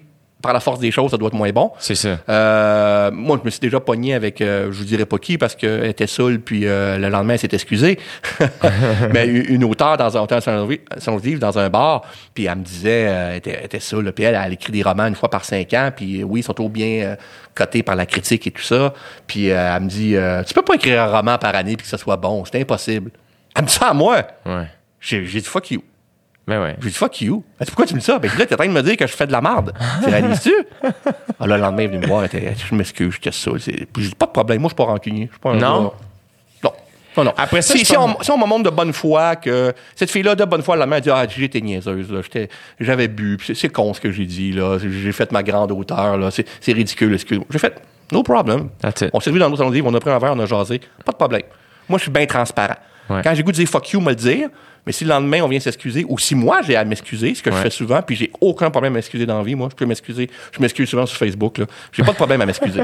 fait que, euh, je, je, je, donc, je, je suis pas rancunier non plus. Non. T'as-tu déjà eu à t'excuser pour quelque chose que t'as écrit? Ouais, ben, euh, pas, pas, pas des affaires graves, là. Mais à un moment donné, euh, mes débuts sur Facebook, là. ça, fait pas, ça- ça- ça fait pas longtemps que je suis sur Facebook. Ben, ça fait quoi, 6 ans, 7 ans? Puis au début, là, je, cri- je critiquais tout le monde. Qui, tu sais, je faisais des commentaires baveux sur tout le monde qui écrivait des affaires. Là, tu sais, où- je, je comprenais pas comment ça marchait encore sur Facebook. J'avais pas compris encore que du monde que ils vont 400 fois sur Facebook par jour puis Ouais. qu'ils sont euh, bons. Fait qu'à chaque fois, donné, je dis, Coudon, t'es toujours sur Facebook, toi? Tu sais, J'écrivais des affaires que le monde faisait, voyons, de quoi qu'il se mêle, lui. Puis, euh, tout cas, euh, deux, trois fois, j'ai été bête avec des amis. euh, J'étais baveux sur un commentaire Facebook. Donné, ils m'ont dit, hey, euh, Coudon, euh, si t'as pas le goût de ça, euh, unfriend moi, puis euh, mange la marde, tu sais. Puis là, j'ai la- excuse-moi, écrit ça publiquement. J'ai excuse-moi, c'est vrai que c'est plate comme réaction. Je suis bien, je suis bien pas cool, là. Je vais me fermer ma gueule, là. C'est- Je suis qui pour te donner des leçons? Et depuis ce temps-là, les donneurs de leçons sur Facebook, justement, me tapent ses nerfs. Ben oui. Parce que j'ai déjà passé par là. Tous ceux en ce moment, là, pour la, qui, euh, dans la, pendant la pandémie, là, qui disent, euh, moi, je suis les règles, moi. Toi, non. Ben, t'es pas correct. Eux autres, là, les vertueux, là, les nouveaux curés, là, je suis pas capable. Je suis pas capable. C'est des nouveaux curés. A- On n'a plus de religion. On a remplacé la religion par d'autres curés qui viennent nous faire la leçon. Ne me faites pas la leçon, surtout pas sur Facebook. Ouais. Faites pas ça, puis euh, non, ça, ça, je suis pas capable. Fait que moi, j'écris plus, j'écris plus de choses, de débats de société sur Facebook. J'ai été beaucoup là-dedans. Je me suis fait avoir, je me suis fait embarquer dans des engueulades, des discussions. Puis c'est- ridicule parce que Facebook, c'est des monologues. C'est pas Ouais, c'est ça, y a pas C'est une suite de monologues, puis t'espères en- faire le meilleur possible pour avoir le plus de likes possible. C'est complètement malsain comme. euh. Fait qu'à ce temps, sur Facebook, je vais faire soit des jokes, soit partager des articles que je trouve intéressants, soit critiquer des films ou des séries. Ça, ça, ça, je suis bien bon pour planter des séries que j'aime pas. Euh, des séries américaines que, que- que le monde me. Tu sais, on s'en fout, là. Ben oui. Ou quand j'aime bien ça aussi. Mais des débats, des fois, je m'échappe un peu, là, euh, mais en général, euh, je, je- je ne vais plus faire de débats sociaux. La pandémie, là, je me retiens souvent d'écrire des affaires, mais je fais non, non, non, non, non, embarque pas là-dedans, tu vas te mettre les pieds d'un plat. Ça, non, c'est devenu trop le Far West euh. Il y a trop de monde, je pense, là-dessus. Il y a trop de monde, il y a trop de monde qui, qui, qui veulent faire la leçon. Il y a trop de monde qui. qui, qui- il y a trop de monde qui prennent ça comme un mégaphone euh, social, euh, puis que moi, ce que je dis est intéressant et vaut la peine d'être dit. Puis euh, c'est rendu la nouvelle taverne, puis. euh, c'est- c'est- c'est- Puis la taverne, ça, ça le disait, c'était une discussion de taverne. C'était entre 4-5 personnes qui se disent ça entre eux autres, puis ça finit là. Mais là, t'es pas dans une taverne, là. T'as, t'as- t'as- t'as Ah plein de monde qui t'entend. Puis euh, c'est ça. Parce qu'il y en a encore des discussions de taverne. C'est pas vrai que tout le monde, même ceux, même les social warriors, tout le monde, en tout cas, j'espère pour eux autres que ce que je dis est vrai, tout le monde, quand tu es à 3-4 personnes dans un souper avec des amis que tu connais très bien, tout le monde va faire des commentaires ou des jokes que tu ferais pas sur Facebook. Ouais. Tout le monde fait ça. Puis c'est correct parce que tu sais à qui t'as fait la joke. Tu sais avec qui t'es. Tu sais que ça va passer parce que t'es connu, tout ça, mais que d'autres personnes. Puis ça, c'est pas grave, c'est humain, c'est sain. Mais il y en a qui oublient ça sur Facebook. Il y en a qui ont l'impression qu'ils sont juste avec 3-4 de leur chum. Fait, voyons, man, fais attention. Mon père, mon père, pauvre papa. Des fois, il fait des commentaires. Je dis, là, je l'appelle. Je dis, Pat, Pat, t'es sur Facebook, là. ça, je trouve ça bien drôle. il s'est calmé nerfs un peu. J'adore ça. je sais que tu te promènes toujours avec un bouquin, donc tu lis quotidiennement. Est-ce que tu écris quotidiennement aussi? Ben, j'essaye. La semaine, j'essaie d'écrire quotidiennement, oui. Euh, Il y a des journées que je. Là, là, là, tu vois, là, je tente deux. Bon, mon livre va sortir bientôt. Ma série télé est finie. Euh, J'ai une nouvelle qui est finie aussi. Fait que là, je suis dans un moment où que, là, je cherche un projet, un prochain roman. Là, mettons- en ce moment, j'écris pas. Mais quand tu dans viens deux dire, semaines, là, je vais écrire. C'est ça, tu, tu prends des pauses, mais c'est pas long. Non. Non, non, non. Dans deux semaines, je vais être en train d'écrire quelque chose, c'est sûr. Là, je suis en train de penser à un nouveau roman. Puis je suis pas pressé, j'angoisse pas. Là. Je me laisse envahir. Je sais qu'à un je vais avoir un flash. Je sais qu'à un moment donné, je vais, avoir euh, quelque chose. Là.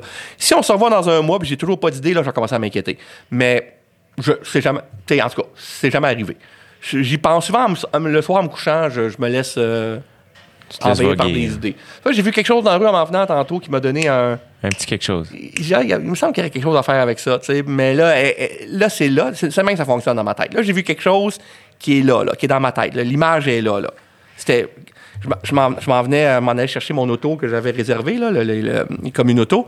Je marche dans la rue, je passe devant une école pri- euh, primaire tous les jours quand je fais ça. que, ben, à chaque fois que je vais chercher l'auto. Et là, il y avait des enfants qui jouaient, puis la, la porte de la grille était ouverte.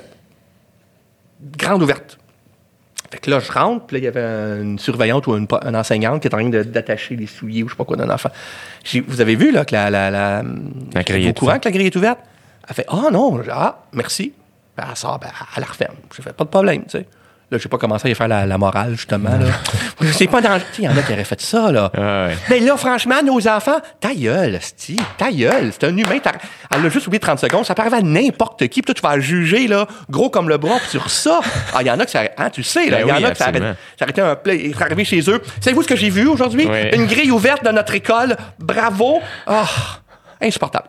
Fait que donc, je fermais la porte. Elle était contente. Et là, là l'image m'est restée. Une grille ouverte d'une école. Le prof qui s'en rend compte, elle referme la grille. Qu'est-ce qui s'est passé pendant que la grille était ouverte? Ouais. J'ai juste ce flash-là. Ouais. Ça se peut que demain matin, ce flash-là, il ait Rien pas tout. disparu. Ça se peut que demain, il soit encore là. Ouais. Puis que dans deux jours, il soit encore là. Puis s'il est encore là dans deux, trois jours, il y a, il y a quelque chose qui va s'être greffé à ça. Et là, ça se peut que ça devienne une histoire dans laquelle peut-être ce plan-là, finalement, va prendre deux pages seulement, ou le point de départ, ou rien pantoute. Mais c'est même que ça marche dans ma tête. C'est des affaires que je vois qui se plantent, puis dans 90% des fois, ça disparaît. Mais le 10% que ça reste, c'est parce que, oups, là, il y a peut-être un roman qui va, qui va être en train de, de se faire à partir de ça. C'est ça, c'est comme. euh, Il y a des humoristes qui fonctionnent comme ça. Jay Leno, je sais qu'il a jamais, il a jamais écrit ses Il- jokes. Il écrit pas son. son ben, Ouais, il ouais. écrit pour le Il- il prend pas de notes, tu veux dire? Il prend pas de notes, rien. Puis comme si je l'oublie, c'est parce que c'était pas assez drôle. Voilà. Ben moi, c'est ça. Si je l'oublie, c'est parce que ça valait.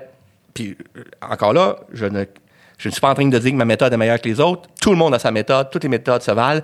Mais dans mon cas, j'ai essayé de prendre des notes. J'ai traîné un calepin, là. Je revenais chez nous, puis il n'y avait, y avait rien. Y avait rien dedans. Je pensais même pas à prendre des notes. Donc, c'est pas moi. C'est pas ma façon de fonctionner. Ouais. Alors, avec les cellulaires, je pourrais bien hein, m'enregistrer des. Ouais.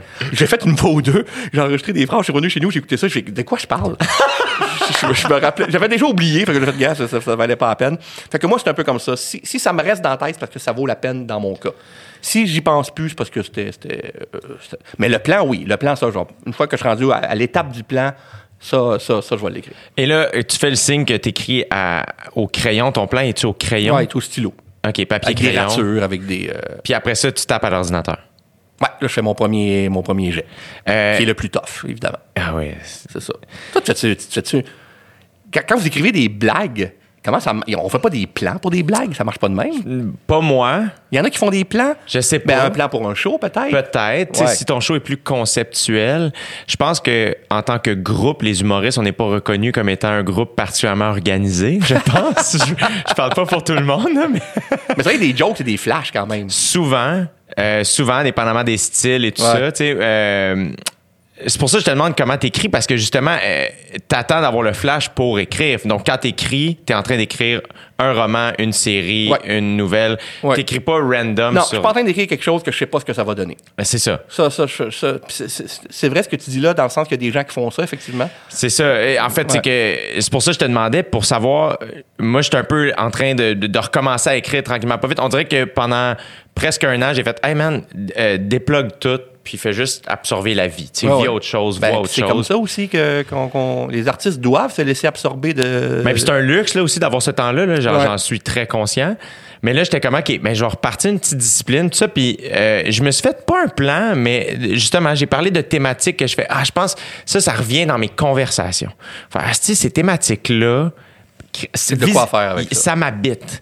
Fait que ce serait Là, tu cool. rester dans le salon chez vous jusqu'à temps que t'aies des idées? Non, c'est ou Tu vas ça. te promener, puis. Ben là, normalement, j'aurais des shows. Tu sais, normalement, Ouais. j'irais au bordel, euh, Ouais. dans, dans- dans un bar, essayer des affaires. Fait qu'à un moment donné, t'as des deadlines qui fait que c'est comme, ben, asti, à soir, choix. à Faut- 8h30, faut- je suis sur scène, fait que je vais essayer de quoi. Ouais. Là, vu qu'on n'a pas de show, justement, là, je suis plus en termes de. Il y en a qui écrivent plus, il y en a qui écrivent pas du tout. Euh, moi, je sais que la scène, mon écriture est intimement reliée à la scène. Fait que je vais écrire, ça- je vais devenir de plus en plus drôle plus l'heure du show approche. Fait que moi, là, euh, tu sais, si le show est à 8 heures, là, entre 6 et 8, quand je me rends au show, souvent, euh, quand je t'es en train de me dire que t'inventes des jokes en te rendant au show? Ben, pas quand je fais mon one-man show, mais quand je vais au bar, tester des nouvelles jokes, quand je vais faire un 10-15 minutes, Ouais, ouais, ouais, oui. Des fois, faire comme... OK. Ah ouais, hein, c'est capoté, ça. Ben, à un moment donné, j'animais une soirée d'humour, tu sais, à tous les lundis, au Jockey dans Rosemont à l'époque. Puis, à un moment donné, c'était rendu un espèce de. Tu sais, fallait. Fait que, à tous les lundis soirs, j'essayais des nouvelles jokes. C'était ça, tu sais. Puis, à un moment donné, j'étais comme, ben, en me rendant au bar, il y a eu un temps où j'étais comme, faut que je trouve une joke en, en me- en me rendant. C'était comme. ton, comme ton défi? Exact. C'était un petit défi faire. Essaye de trouver de quoi. Fait que ça faisait que des fois, je passais pas par le même chemin. Ça faisait que des fois, ah, à soir, je vais prendre le métro. Je vais peut-être voir de quoi dans le métro. Euh, ah, je vais aller me chercher un café. Peut-être je vais croiser quelqu'un au café qui me donne une idée. Tu sais, je- j'essayais des Je ça, affaires. je trouve ça bien cascadeur, les humoristes. Je vous trouve cascadeur en tabarnouche. Je trouve que vous avez peur de rien, en parce que vous, vos essais-erreurs, là, vous, vous les faites devant public. Donc, quand ça marche pas, là, c'est rough. Mais en fait, c'est qu'il y a quelque rough il y a quelque une foule qui, qui te regarde qui rit pas, là. Moi, à mes essais-erreurs, je lis mon manuscrit à ma blonde, puis elle fait juste dire, bah, ça, c'est un peu ennuyant. Je suis pas, je suis pas devant 50 personnes qui font, t'es pas, je sais. Ben, ils disent pas ça, le monde, je Non, sais. mais là. en même temps, il y a quelque chose quand même, je trouve, de.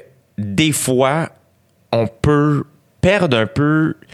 Je trouve que les écrivains, euh, en théâtre, ça va être ça. Les artistes musicaux, ça va être ça. Le cinéma, ça va être ça. Vous avez une idée et vous l'amenez Oui, à bon ça. port sans être trop. Tu sais, t'as des gens, qui, ta blonde, René, Olivier, ton éditeur, ton éditrice qui vont te donner des inputs sur ce que tu fais, mais somme toute, tu fais, Chris, moi j'ai cette idée-là, puis c'est ça que c'est. Oui, puis en plus, moi, comme je te dis, il y a des affaires que je dis non, moi, j'ai cette idée-là parce que euh, je trouve qu'elle a du sens, ça veut dire quelque chose. Mais toi, si tu fais une joke, là, devant plein de monde, là, puis personne la rit, la joke, là, tu vas-tu dire, ben moi, je la regarde quand même parce que j'y crois. C'est ça. pas évident, là, si personne la rit, ta joke, là. C'est là où des fois, il faut comme se créer. Puis je pense que j'ai peu d'expérience, mais j'en ai quand même plus que quand j'ai commencé. Oui, évidemment. Fait que tranquillement, avec l'expérience, tu finis par faire Hey, cette joke-là est importante pour moi. En ce moment, elle n'est pas drôle. Je vais trouver le vas moyen. un moyen soit- pour l'amener drôle. Maintenant, c'est ça. Mais quand tu commences, c'est comme Asti, c'est pas drôle. Tu veux que le monde rie, là? Ouais, c'est ça. Mais c'est là où je trouve que, oui, évidemment, moi, j'ai beaucoup d'admiration pour les humoristes, puis j'aime cette affaire-là. Mais j'aime l'idée de faire quelqu'un qui monte un show de théâtre ou du cinéma, que c'est casse-gueule de faire, Chris, c'est ça le film? Ah oui, c'est quelque chose à long terme que, que tu portes pendant. Tout est relié à. Comment je dirais bien ça? Ton roman, là, même s'il y a des bons passages, même s'il y a des bonnes scènes, si au bout du compte, tu lis le roman, puis t'as pas aimé l'histoire, puis t'as pas aimé le sujet, c'est fini. C'est ça. C'est sûr qu'un show d'humour, s'il y a eu euh, plein de bonnes jokes, au bout du compte, tu t'en sors bien parce que tu ri à plusieurs places. tu. C'est ça. Mais euh, le roman, euh, ah oui, celle-là était bonne, celle-là était bonne, mais Chris, la fin était pas, ben c'est fini. Ton roman, il, est mort. Mais au moins, il y a personne.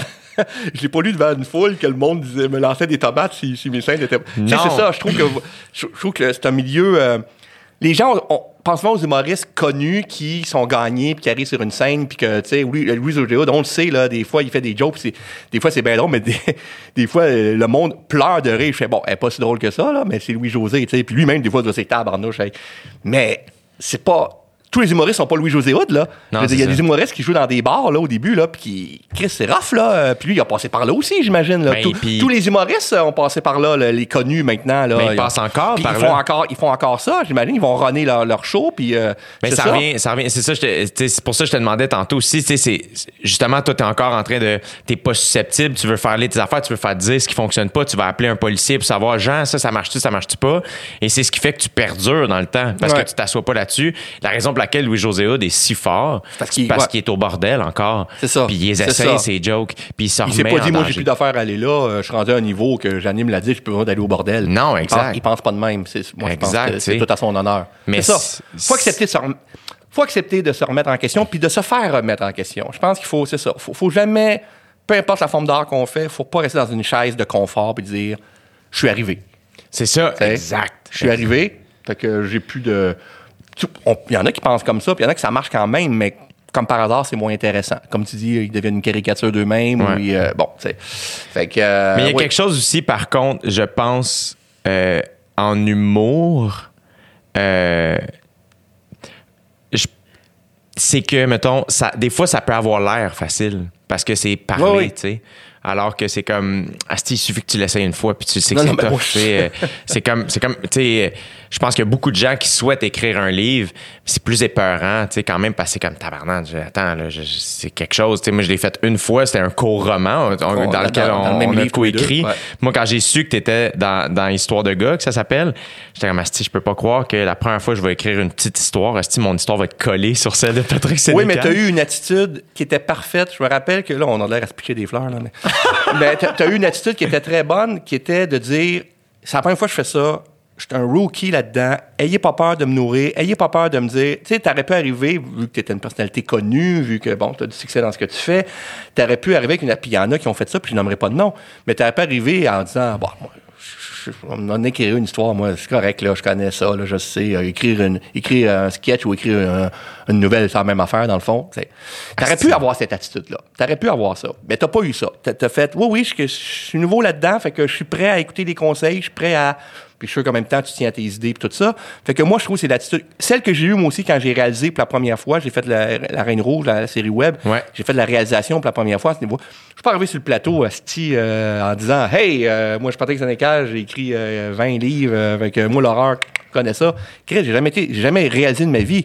Fait que je suis arrivé TQ un peu, puis j'ai dit à mon directeur photo, je te fais confiance, donne-moi des cues. Mais en même temps, j'avais des idées que je tenais. Mais des fois, il me disait Patrick, ça marchera pas ça. Ça marchera pas parce que tant, tant, tant, tant, tant. Puis je faisais, ah ouais, ok, ouais, t'as raison. Puis toute l'équipe me disait, ça marchera pas, là. T'as, t'as oublié tel aspect, c'est normal, tu connais pas ça. Ben ouais.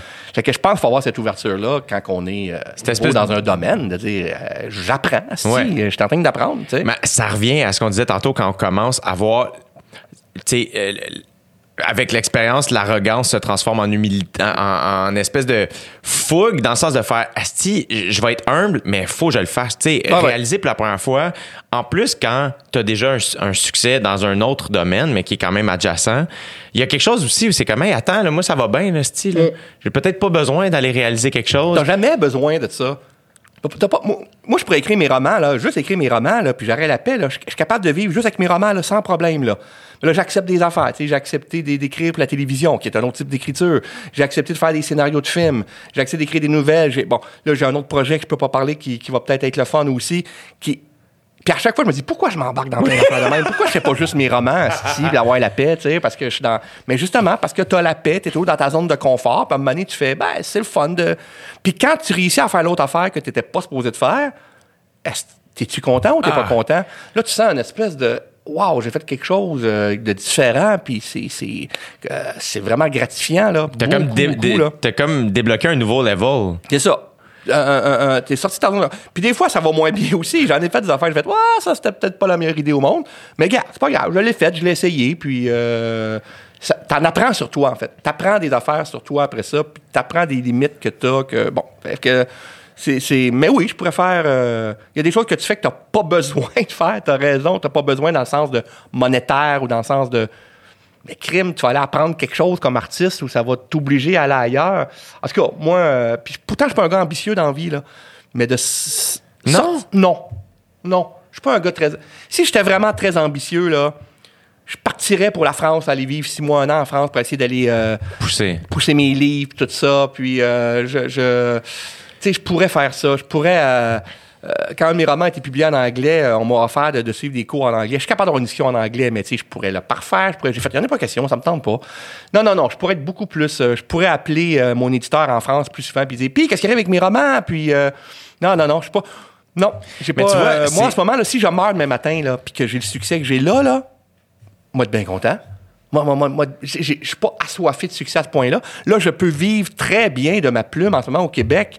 Puis j'ai encore en masse de temps pour jouer à des jeux de société avec mes chums. Oui, c'est ça. Moi, j'étais un maniaque de jeux de Le- société. je sais, je, je voulais qu'on en parle Ah oui? éventuellement. en T'as entendu ça? Oui, oui, absolument. Je sais Oui, pas oui. qui m'en a parlé, mais le Bon, plus, c'est peut-être Normand D'Amour Ça- ou euh, mais- parce que là, il y a Patrick Huard qui est rendu maniaque de jeux de société C'est aussi. vrai? On a joué une fois avec lui là, puis le lendemain il est allé s'acheter 300 jeux. C'était drôle. On, est ren- on commence à être une gang là, dans le milieu artistique. là. Il y a de plus en plus de monde qui se met à jouer à des jeux de société. C'est très très très drôle. Mais c'est c'est en vogue, là. C'est fou, Ouais. là, comment il y en a, comment c'est nice aussi, là? Puis la pandémie a, a- a fait, euh, évidemment, Ben oui. qu'il y a plein de gens qui ont découvert ça. Non, non, moi, je suis malade mental. Là. J'ai, j'ai- plein, j'en ai beaucoup trop des jeux chez nous, là, parce qu'il y a des jeux comme on est, tu fais. Moi, jouer ça à quand, là? J'ai 150 jeux chez nous. Je peux pas jouer à tous ces jeux-là. Euh, fait que de temps en temps, j'en donne, là, parce que je jouerai plus, là. Mais oui, oui, il y a quelque chose d'un peu maladif là-dedans. Est-ce que tu aimes surtout les jeux de table Oui. et de. de, de, de- Oui, oui, avec des petites pinouches, puis des, des, des, Oui, des- ça. des pions, puis euh, faire des actions, puis euh, de la marchandise, puis gérer des, des, jeux stratégiques là, qui durent trois heures de temps. Là. Ouais, ouais. Le Ça, dernier que j'ai découvert comme ça, puis je, eh, je, moi je suis nouveau dans ce monde, c'est Catan. Ouais, ben, c'est- bon, c'est ça. Ça, c'est comme un, un espèce de premier pas C'est un dans espèce de passage obligé, là. C'est ça. Euh, ouais, ouais, c'est ça. C'est, c'est, c'est, c'est là, c'est, c'est un jeu. Moi, je joue pas à Catan, je suis plus capable. J'ai trop joué, puis euh, tu sais, je suis capable de dire après huit tours euh, qui va gagner, parce que Oui. là, c'est bon. Alors que les jeux plus complexes, à un moment donné, tu sais jamais jusqu'à la dernière minute qui va gagner, tu sais. Mais Catan, c'est un jeu parfait pour initier justement les gens à ce type de jeu-là. C'est ça. Des jeux où que tu brasses pas un dé puis t'avances pas un pion, là. Ouais, ouais. Les, les Parker Brothers, là, que moi, je suis plus capable de jouer à ça, oublie ça, là. Moi, j'aurais plus jamais de ma vie à Monopoly, là. Mais c'est parce que pas aussi- possible, là. Mais c'est que c'est comme un jeu d'une autre époque. Ben, c'est une autre époque, puis c'est un jeu où tu subis les décisions. Tu prends pas de décision, tu es subi. Tu brasses 6, tu avances de 6, il t'arrive ça. Oui, c'est ça. Catan, tu joues à Catan, tu as vu que c'est pas ça, là. Non, tu prends des bon, décisions. Qu'est-ce que je fais? Qu'est-ce que je fais? Je pourrais faire ça, je pourrais faire ça, construire. Bon. Fait que, euh, mais non, c'est un beau jeu. Tu vas, tu vas jouer 8-9 games, là, puis je pense que tu vas faire OK. Ouais, moi j'en ai joué peu, puis à un moment donné, c'était ça. j'ai fait le tour, là. Que, exact. bon, à un moment donné, il faut avoir. Il y a- des jeux que tu fais jamais le tour. Parce qu'il y a des jeux qui ont une rejouabilité hallucinante. Mais c'est un beau jeu. Moi, j'ai, moi, un des premiers que j'ai joué, c'est celui-là. Puis j'ai initié mes enfants avec Catan aussi. Puis euh, tu vois, ma blonde aussi.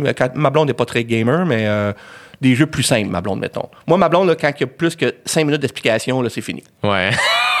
Comme bien du monde, d'ailleurs. Hey, moi, là, je lis des livres, j'achète un jeu, là, là, je suis tout énervé. Là, ma blonde, elle le sait. là. Je reviens à la maison, j'ai mon jeu, là, là, je suis bien énervé. Là, je le monte. Je le monte comme si on allait jouer. là. Oui. Je le monte, et là, je prends le livre d'instructions, puis je lis les instructions en. en- Puis tu regardes. Là, je suis parti pendant deux heures, deux heures et demie.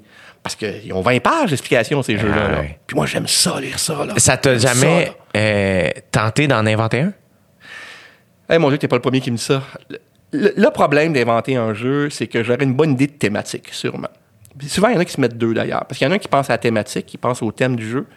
Puis l'autre, il pense à toute la logistique mathématique. Ça prend, pour que ça fonctionne, souvent, c'est des mathématiciens ou des, des, des- des gens qui ont un esprit, une formation scientifique, hein, qui, qui vont créer les jeux. Parce qu'il y a toute une logistique mécanique que moi, j'aurais pas. Ou alors, il faudrait que je joue. euh, parce qu'ils font des tests, ils font du testing Ah, pendant. ouais. Ils jouent 150 parties là, pour voir. euh, Il y a un de mes chums qui va en sortir un jeu là, C'est vrai? euh, au Québec, Louis Cédillo. Puis lui, il va, il va sortir là. Puis j'ai fait partie un peu des testeurs là. Tu sais, j'ai- j'ai joué différentes étapes là. Ça a été long là, parce qu'à chaque game on disait bon ça ça marche ça. Ça, ça marche moins bien parce que regarde, là, aussitôt que quelqu'un prend cette carte-là, c'est sûr qu'il va gagner, mettons. Aussitôt qu'il va dans cette. Ça, on appelle ça briser le jeu. Quand tu te rends compte que tu fais la même stratégie tout le temps puis que tu gagnes, t'as brisé le jeu. Il faut pas que faut pas que tu brises un jeu. Si un jeu est brisé, c'est, il est passé bon. Ça veut dire que ah, j'ai découvert une stratégie gagnante. Il n'y a pas de stratégie gagnante. Il faut que un jeu bien fait, il faut qu'à chaque game tu fasses, faut que j'essaye d'autres choses. Faut que j'essaye d'autres choses. Sinon tu brises le jeu. Fait que euh, et là faut que tu fasses beaucoup de testing, beaucoup de Fait que moi inventer un jeu, j'aurais sûrement et d'ailleurs il y a des jeux que la thématique on s'en fout. Il y a des jeux que la mécanique est le fun, mais ça se passe dans le monde des Incas euh, au deuxième siècle avant Jésus-Christ.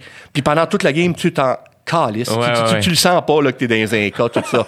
le plus fun, c'est quand le thème marche en plus. Tu quand t'as Ouais. les deux. Qu'attendre le thème, on s'en fout un petit peu. Tu sais pas très prégnant. Non. Fait que, alors moi, j'avais une bonne idée de thème, j'imagine, mais la mécanique, là, pour que ça marche, là, ça, ça, je pense pas que j'ai l'esprit assez logique pour ça. Fait que faudrait que je la fasse avec quelqu'un d'autre. Ben oui. Mais oui, il y aurait moyen. Ça, c'est une affaire qui. a- Il commence à en avoir des jeux d'horreur. là. Il commence à en avoir une coupe de le fun.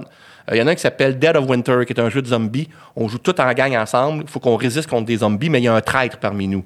Ça, c'est cool. C'est bon, Ça, c'est un beau, ça, c'est un beau jeu euh, de- d'horreur. Fait qu'il y en a- Il, y a- il commence à en avoir une coupe de jeux d'horreur. Il n'y en a pas encore beaucoup, là, parce que c'était des jeux plus gentils, plus. euh, mais là, il commence à avoir une demande pour ça. Euh, genre euh, Ar- Arkham Horror du monde de Lovecraft, tiré du monde de l'auteur Lovecraft, qui est un auteur d'horreur. Il y a un jeu de cartes coop là, qui existe, là. C'est vraiment cool. Vraiment, vraiment cool. Puis le thème, il est très, très fort. Les, les jeux, ça vient d'où surtout? C'est où les, les grandes? Euh, les- les- les, euh, pendant longtemps, ça a été la France et l'Angleterre. C'est ça. Euh, pas l'Angleterre, l'Allemagne. L'Allemagne et la France. Ah les, ouais? les Allemands font beaucoup, beaucoup. Catan, c'est allemand. OK. Euh, les- les- ils font beaucoup, beaucoup de jeux. Les, là, les États-Unis en font beaucoup, mais c'est plus du America Trash qui appelle, c'est plus du Dungeon Crawl. Là, je vais pas emmerder le monde avec toutes les terminologies Ah, on jase, de, on est sur de- de- de YouTube. jeux de société. Est- Mais les, les Américains aiment beaucoup les jeux que tu bases des dés puis tu te bats contre des démons. là. Tu sais, tout, tout des dérivés d'un peu de Dungeon and Dragons. tu sais. OK. Moi, ça, ça me plaît un peu moins. Ils en font d'autres types, mais ils font beaucoup de ce type de jeux-là. Et euh, fait que là, la, mais la, la- la France puis l'Angleterre, euh, euh, l'Allemagne, voyons, c'est encore deux gros producteurs de jeux. Mais on commence à en faire un peu au Québec. Là, Il y en a qui viennent de sortir qui s'appelle Nouvelle-France au Québec. OK. J'ai pas joué encore. Le buzz est bon. Il va sortir bientôt. Les- ceux qui l'ont joué, c'est parce qu'ils ont participé au. euh, Au test? au euh, non, au, euh, comment t'appelles ça quand au. euh, Ah, le, le- sociofinancement. oui, oui, ouais, absolument, c'est oui, ça. oui. Mais il n'est pas encore en vente, là. Mais je sais que le buzz est bon. Mais le problème, c'est mon avis, c'est que les jeux sont vraiment, vraiment chers. Ah, trop cher. Ouais. Là, ils sont en. Ils, ils surproduisent aussi, là. Ils font méga beaux. C'est le fun, par exemple. Ouais. Mais tu sais, tu te bats des jeux de guerre, mettons, que tu as des figurines, ça, d'autres, là, qui sont super belles. C'est le fun, mais ça monte le prix en tabarnouche. Moi, ça. ça. me dérange pas, je suis assez maniaque pour ça. Mais des gens qui commencent à jouer à des jeux, là, payer 75$ un jeu que tu n'as jamais joué, là, Ouais, c'est ça. il y a besoin d'être le fun. Ouais. Fait que c'est pour ça que je vais trouver ces sites aussi de, de discussion de jeux. Là. Il y en a plein, là. Il y en a deux, trois très connus que de fois voir comment le monde euh, parle des jeux. Puis les escape rooms, c'est ton truc ou moins? Euh, en, en jeu de société, je n'ai jamais fait. Ok. Je sais pas. Je n'ai fait un en vrai. Ouais. J'ai eu bien du fun. J'étais avec, euh, c'était pour la fête à ma blonde, elle voulait essayer ça. Fait qu'on était là toute la famille avec une coupe d'amis. On a eu bien du fun.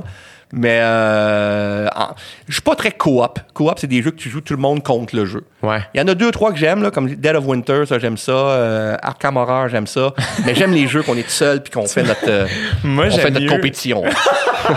Moi, parce que je suis trop compétitif dans la vie, pour Ah m'assurer oui, hein? de passer une bonne soirée. J'aime mieux quand on est tous contre le jeu. T'es pas le premier qui dit ça. J'ai un de mes chums qui dit Moi, j'ai peur de jouer à des jeux parce que je suis tellement compétitif que je, je vais être en esti si je gagne pas. J'ai Ouais. dit, ah oui, t'es sérieux? Il dit Oui, oui, oui, oui. Toi, tu serais, tu serais de ce genre-là Ben, en fait, c'est juste que moi, j'aime ça. J'ai- J'aime pas avoir l'air niaiseux dans la vie. Puis là, ben, ma copine, c'est une maniaque de jeu. Ah. Puis c'est une nouvelle affaire dans ma vie. Euh, fait que là, ben, à un moment donné, elle, elle m'explique ça bien vite, mais je comprends pas trop. Puis je suis comme, OK, on va faire un tour. Je finalement, euh, ça se finit super vite, la game. Je suis comme, OK, mais qu'est-ce qui vient de se passer? Ben, comme, je veux pas te le dire. c'est- parce que C'est la stratégie, mais je suis comme, ouais, mais là, il y a- Ah, y, a une- différence, style, là. Comme, j'ai rien. Mais là, je m'excuse, là, je serais pas fin pour ta blonde, là, mais c'est pas une bonne. eh, eh, eh, c'est pas une bonne explica- Mais c'est ça que j'ai dit. de jeu. Non, non, non. Là, là, je sais pas si ça nous écoute, là. Faut, faut, faut que je dise, là. Si tu veux initier des gens au jeu, faut, faut que tu leur donnes le goût d'avoir du fun. Fait que moi, quand je montre un jeu à quelqu'un, très souvent, je perds. Parce que je m'occupe beaucoup de la personne. Je dis, non, fais pas ça, gars, essaye ça à la place, fais telle affaire. C'est ça qu'il faut que tu fasses. Faut, faut que la personne ait le goût après ça de jouer. Si tu fais plein d'affaires, à la fin, tu dis, ah, qu'est-ce qui s'est passé? Je te dis pas, je te dis pas, j'ai gagné. Voyons donc. Non, non, non, fait, non, non. T'en- T'auras pas le goût de jouer à des jeux compliqués si, on t'explique ça de même. Non, non, il faut, il faut que la personne, après la première game, ait tout compris les possibilités de ce qui se fait. Fait que moi, quand j'explique un jeu à quelqu'un, des fois, je gagne, mais des fois, je gagne pas, puis je m'en fous. Je suis trop concentré sur le jeu de la nouvelle personne pour, pour y expliquer quoi faire, puis j'oublie un peu euh, mon propre jeu. Mais c'est ça qu'il faut faire. Parce qu'il y a des jeux compliqués en maudit, là. Asti, Euh, oui. oui, oui, oui, Ah oui, oui. Il y a des jeux que c'est des casse-têtes, là. Fait que faut, faut aider la personne. Puis toi, ce que t'aimes là-dedans, c'est la stratégie, la résolution de problèmes. la- C'est ça que j'aime. Ce que j'aime, là, c'est le prétexte. On est une gang de chums autour d'une table pendant une soirée. Des fois, une fin de semaine de temps. euh, Ouais. on se loue un chalet, là. euh, on est une gang de boys. Des fois, on a deux tables. Ben là, ça peut être des filles aussi, mais c'est encore très, c'est encore très masculin comme milieu, mais c'est en train de changer. Il y a, il y a de plus en plus de filles qui Ouais. jouent. à- Tu vois, ta blonde? Ouais. Moi, moi j'ai des sites que je vois qu'il y a de plus en plus de filles. Des jeunes, là. Des gens de mon âge, c'est presque juste des gars. Mais il y a de plus en plus de filles de 20 ans qui découvrent les jeux 25 ans. Puis ça, ça c'est une très bonne nouvelle.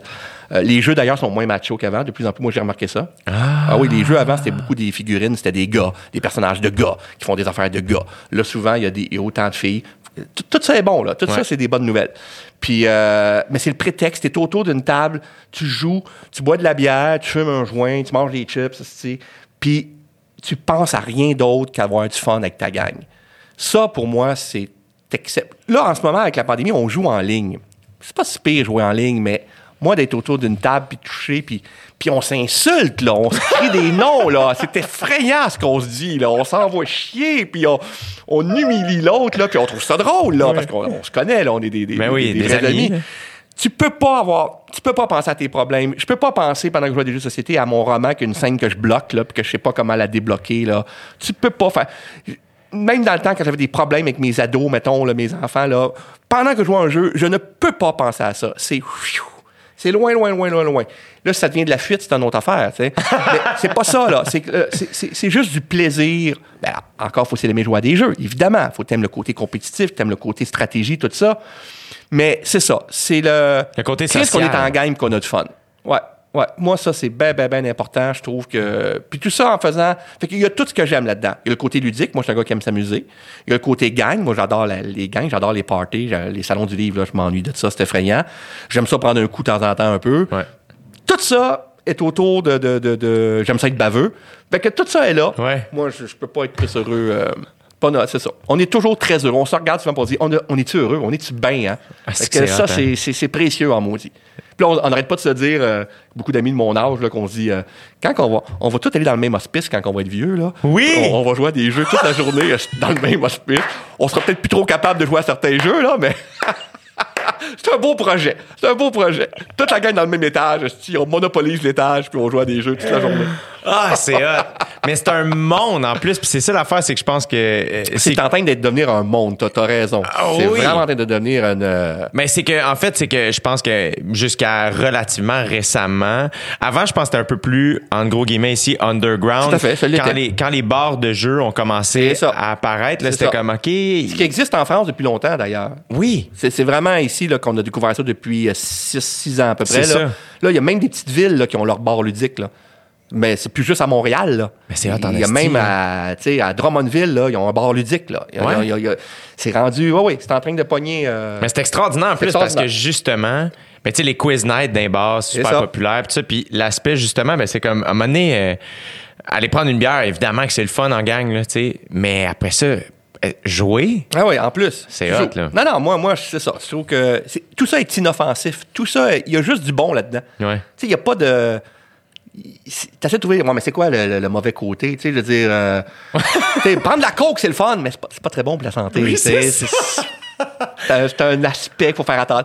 Jouer à des jeux de société, non. Tu y a pas de, tu peux pas devenir addict au point de. Tu sais, c'est rare qu'un gars. euh, Mon mari joue trop à des jeux de société, je le reconnais plus. Parce que si ton mari est rendu là ou ta blonde, peu importe, t'es- il y a d'autres problèmes. là, tu sais. ça, exact. Fait que euh, c'est- il n'y a pas beaucoup de points négatifs à tout ça. Là. Ouais. Mais le pire, c'est que j'ai l'impression que euh, ça. Je suis pas surpris que tu aimes les jeux. Tu sais, le fait que euh, écrire un- euh, le type de roman que tu écris, c'est un peu. Ouais. Justement, tu fais un plan, il y, a des obstacles, il faut que tu te rendes à ta, à ta fin. T'es la deuxième personne qui me dit ça, puis j'avais jamais fait ce lien-là, mais que t'aimes peut-être les jeux parce qu'il y a quelque chose justement de narratif dans un jeu de société. Ouais. Moi, j'aime pas les jeux abstraits. Faut, même si le thème est un peu tout croche, le fait d'être un, un architecte qui doit construire une pyramide, de, de, de, moi, j'aime cette idée-là. Même si pendant que je fais les actions, on le sent plus ou moins, cette affaire-là. Puis oui, il y a un but, il y a un suspense, il y a un trailer, faut, faut arriver à notre fin, faut, qui va gagner, qui va... euh, euh, il y a des personnages qu'on bouge. Fait que oui, j'avais jamais fait ce lien-là, mais effectivement, il y a quelque chose... euh, c'est peut-être pas si étonnant. Effectivement, tu as raison. Est-ce que tes ados, en- ben, ben, tes enfants embarquent? Oui, oui. Euh, pas autant que moi, mais mon, mon fils Nathan, il a 22 ans, puis il aime bien ça, mais il aime ça en gang. Lui, jouer à deux, il tripe moins. Il aime ça, lui, il est encore plus gang que moi. Mais ma fille, elle a un chum qui aime ça aussi, fait que pendant la pandémie, ben, c'est encore le cas. Son chum est venu vivre chez nous, euh, puis euh, on a joué pas mal. Ouais. On a eu, on a eu des bonnes, là moins parce que là, ils sont, sont à l'université et tout ça, mais euh, la session passée, ils étaient comme en break. Ben, en break. Ouais. n'y avait pas de cours, puis leur travail a comme. ils travaillaient dans des bars, des restaurants. Fait que là, il n'y avait Bon. plus rien à faire à la maison. Fait qu'on a joué pas mal à des jeux pendant Ouais. ce temps-là. Fait que oui, oui, on les a initiés à ça. Il n'y avait pas le choix. Il n'y avait pas le choix. Il y en a qui n'ont pas le choix de suivre des cours de piano, nous autres, il n'y avait pas le choix de jouer à des jeux de société. Ouais? Non, non, c'est pas vrai. il, y il avait le choix, mais tu sais, quand tu apprends quelque chose de jeune à quelqu'un, s'il apprend jeune, il va l'intégrer. Euh, fait qu'à Exact. 8 ans, tu lui montres des jeux, tout ça, il va, il va trouver ça le fun. Ben oui, fait mais ça. ont intégré ça. Ils sont pas maniaques comme moi, comme je te dis, mais euh, quand, quand, quand l'occasion est là, si ça leur tente, ça va être le fun. Moi, je sais qu'il suffit que j'en pogne un. Moi, après ça, je sais que moi, ça. Ça- t'aimes pas ça non plus, hein, Jay? Ben, en fait, c'est que ça sort euh, des défauts en moi que j'aime pas. ouais, c'est ça que tu. Compétitif, euh, orgueilleux, j'aime pas pas être bon. Ça peut être thérapeutique aussi. Mais c'est ça. C'est ça. Parce que quand tu joues à un jeu compliqué, là, même si t'as pas gagné, là, c'est dur de te trouver épais ou pas bon. Parce que tu fais. J'ai quand même joué à un fucking jeu compliqué.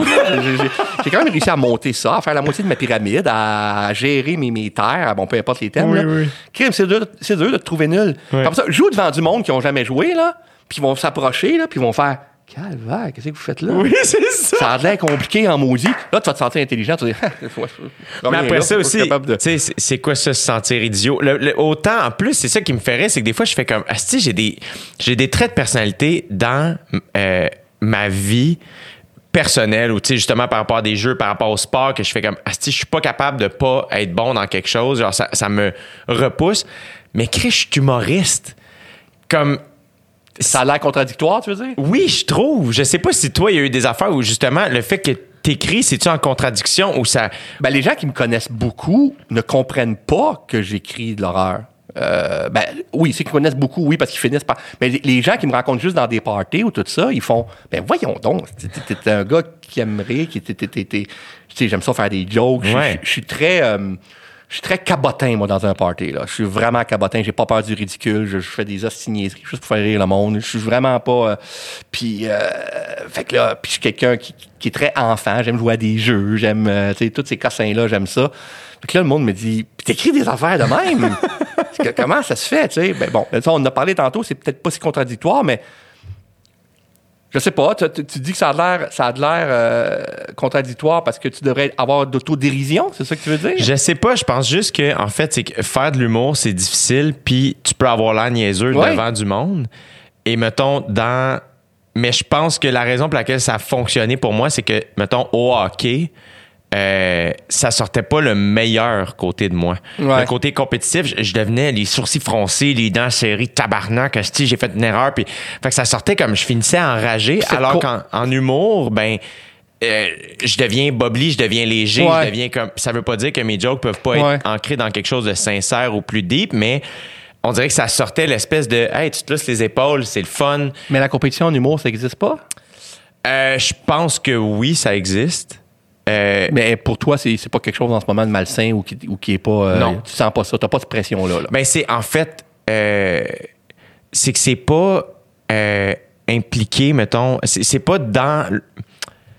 c'est pas implicitement impliqué, tu sais, dans le sens. Ouais. c'est Vous n'êtes pas... deux humoristes à la même scène, vous faites pas un combat tous les deux. C'est là. ça, exact. La- Alors qu'un jeu de société ou une game de hockey, il part en gagnant. là. Je suis allé jouer au hockey au parc en, en fin de semaine, puis Asti, c'est tout de suite, ça revient de comme Asti, Ah, faut que ouais, hein? Mais, mais- mais c'est vrai que les jeux ou le hockey, ça fait ressortir des choses. De, de- ça fait ressortir le meilleur et le pire de ce qu'on est. T'as raison. Moi, perdre, ça me dérange pas, tu vois. Fait Ah, que c'est pas cet aspect-là que, que- Mais ce qui ressort quand je joue à des jeux de société, c'est mon côté impulsif. Puis ceux qui me connaissent pas la première fois sont un peu. Des fois, je vais faire Ah, tabarnak! Ouais, ouais. Calice de. Mais je suis pas en crise pour vrai, là. Ça Je- sort. Ça sort 30 secondes, puis c'est fini. Puis d'ailleurs, ceux qui me connaissent, mes amis qui jouent avec moi, ils font Ah, ça décale, ah, t'entends. Ils rient de moi à cause de ça, là. Mais là, je leur saute pas d'en face, là. Je- je- je- J'en ris, là, parce que. Mais la première fois que je joue avec quelqu'un, il va faire Voyons, Patrick, t'es- t'es ben. t'es- en maudit. Je fais Non, non, non. je- Ça sorti de même, mais je suis pas en maudit. Fait que oui, il y a des choses qui ressortent effectivement. Puis le côté compétitif, j'imagine, pour quelqu'un. Tu vois, j'ai un de mes chums, il dit la même affaire que toi, et lui. euh, Mais il a joué. On est allé à Cuba ensemble, là, il y a deux ans. On était trois gars à Cuba, puis j'ai emmené des jeux de même. Fait que tous les soirs, on jouait une game, quelque part. On s'installait euh, quelque part pour on jouait, à- on jouait une game. Puis euh, il, il a pris sur lui, puis euh, il été, puis il gagnait pas tout, là, loin de là. Puis il dit, ah, tu vois, je me, je me suis travaillé, puis ça. ça a été pas pire. Fait que, tu sais, lui, il a pris ça comme un... Je vais personnel. travailler sur moi-même là- là- là-dessus. Mais en même temps, il y en a qui aiment pas ça. Là. C'est pas tout le monde qui aime les jeux de société. Je, je veux pas faire comme ceux qui aiment la cuisiner et qui veulent convaincre. Si, si t'essayais, t'aimerais ça, tu sais, parce que moi, on n'arrête pas de me dire ça. Puis j'essaye de cuisiner, là, puis j'haïs ça. Ah, je te comprends. Des fois, je le fais parce que il faut bien le faire, là. Mais j'haïs ça. J'aime pas ça. Puis là, ma blonde de me convaincre, gars, c'est le fun. Non, non, c'est pas le fun. Mais là, c'était juste de toi, quoi. Tu, tu, tu irais manger au restaurant tous les jours, si tu pouvais? Oui, oui, moi aussi. Oui, oui. Ben, avec, avec toi, évidemment. Ou quand elle me fait un bon souper, je suis bien heureux, mais elle a pas à me faire toujours des bons soupers, là, tu sais. Mais oui, moi, je suis heureux quand je mange puis que j'ai plus rien à faire avant puis après. Je suis heureux de ça. Puis essayez pas de me, me convaincre que je suis pas normal ou que ça se peut, OK?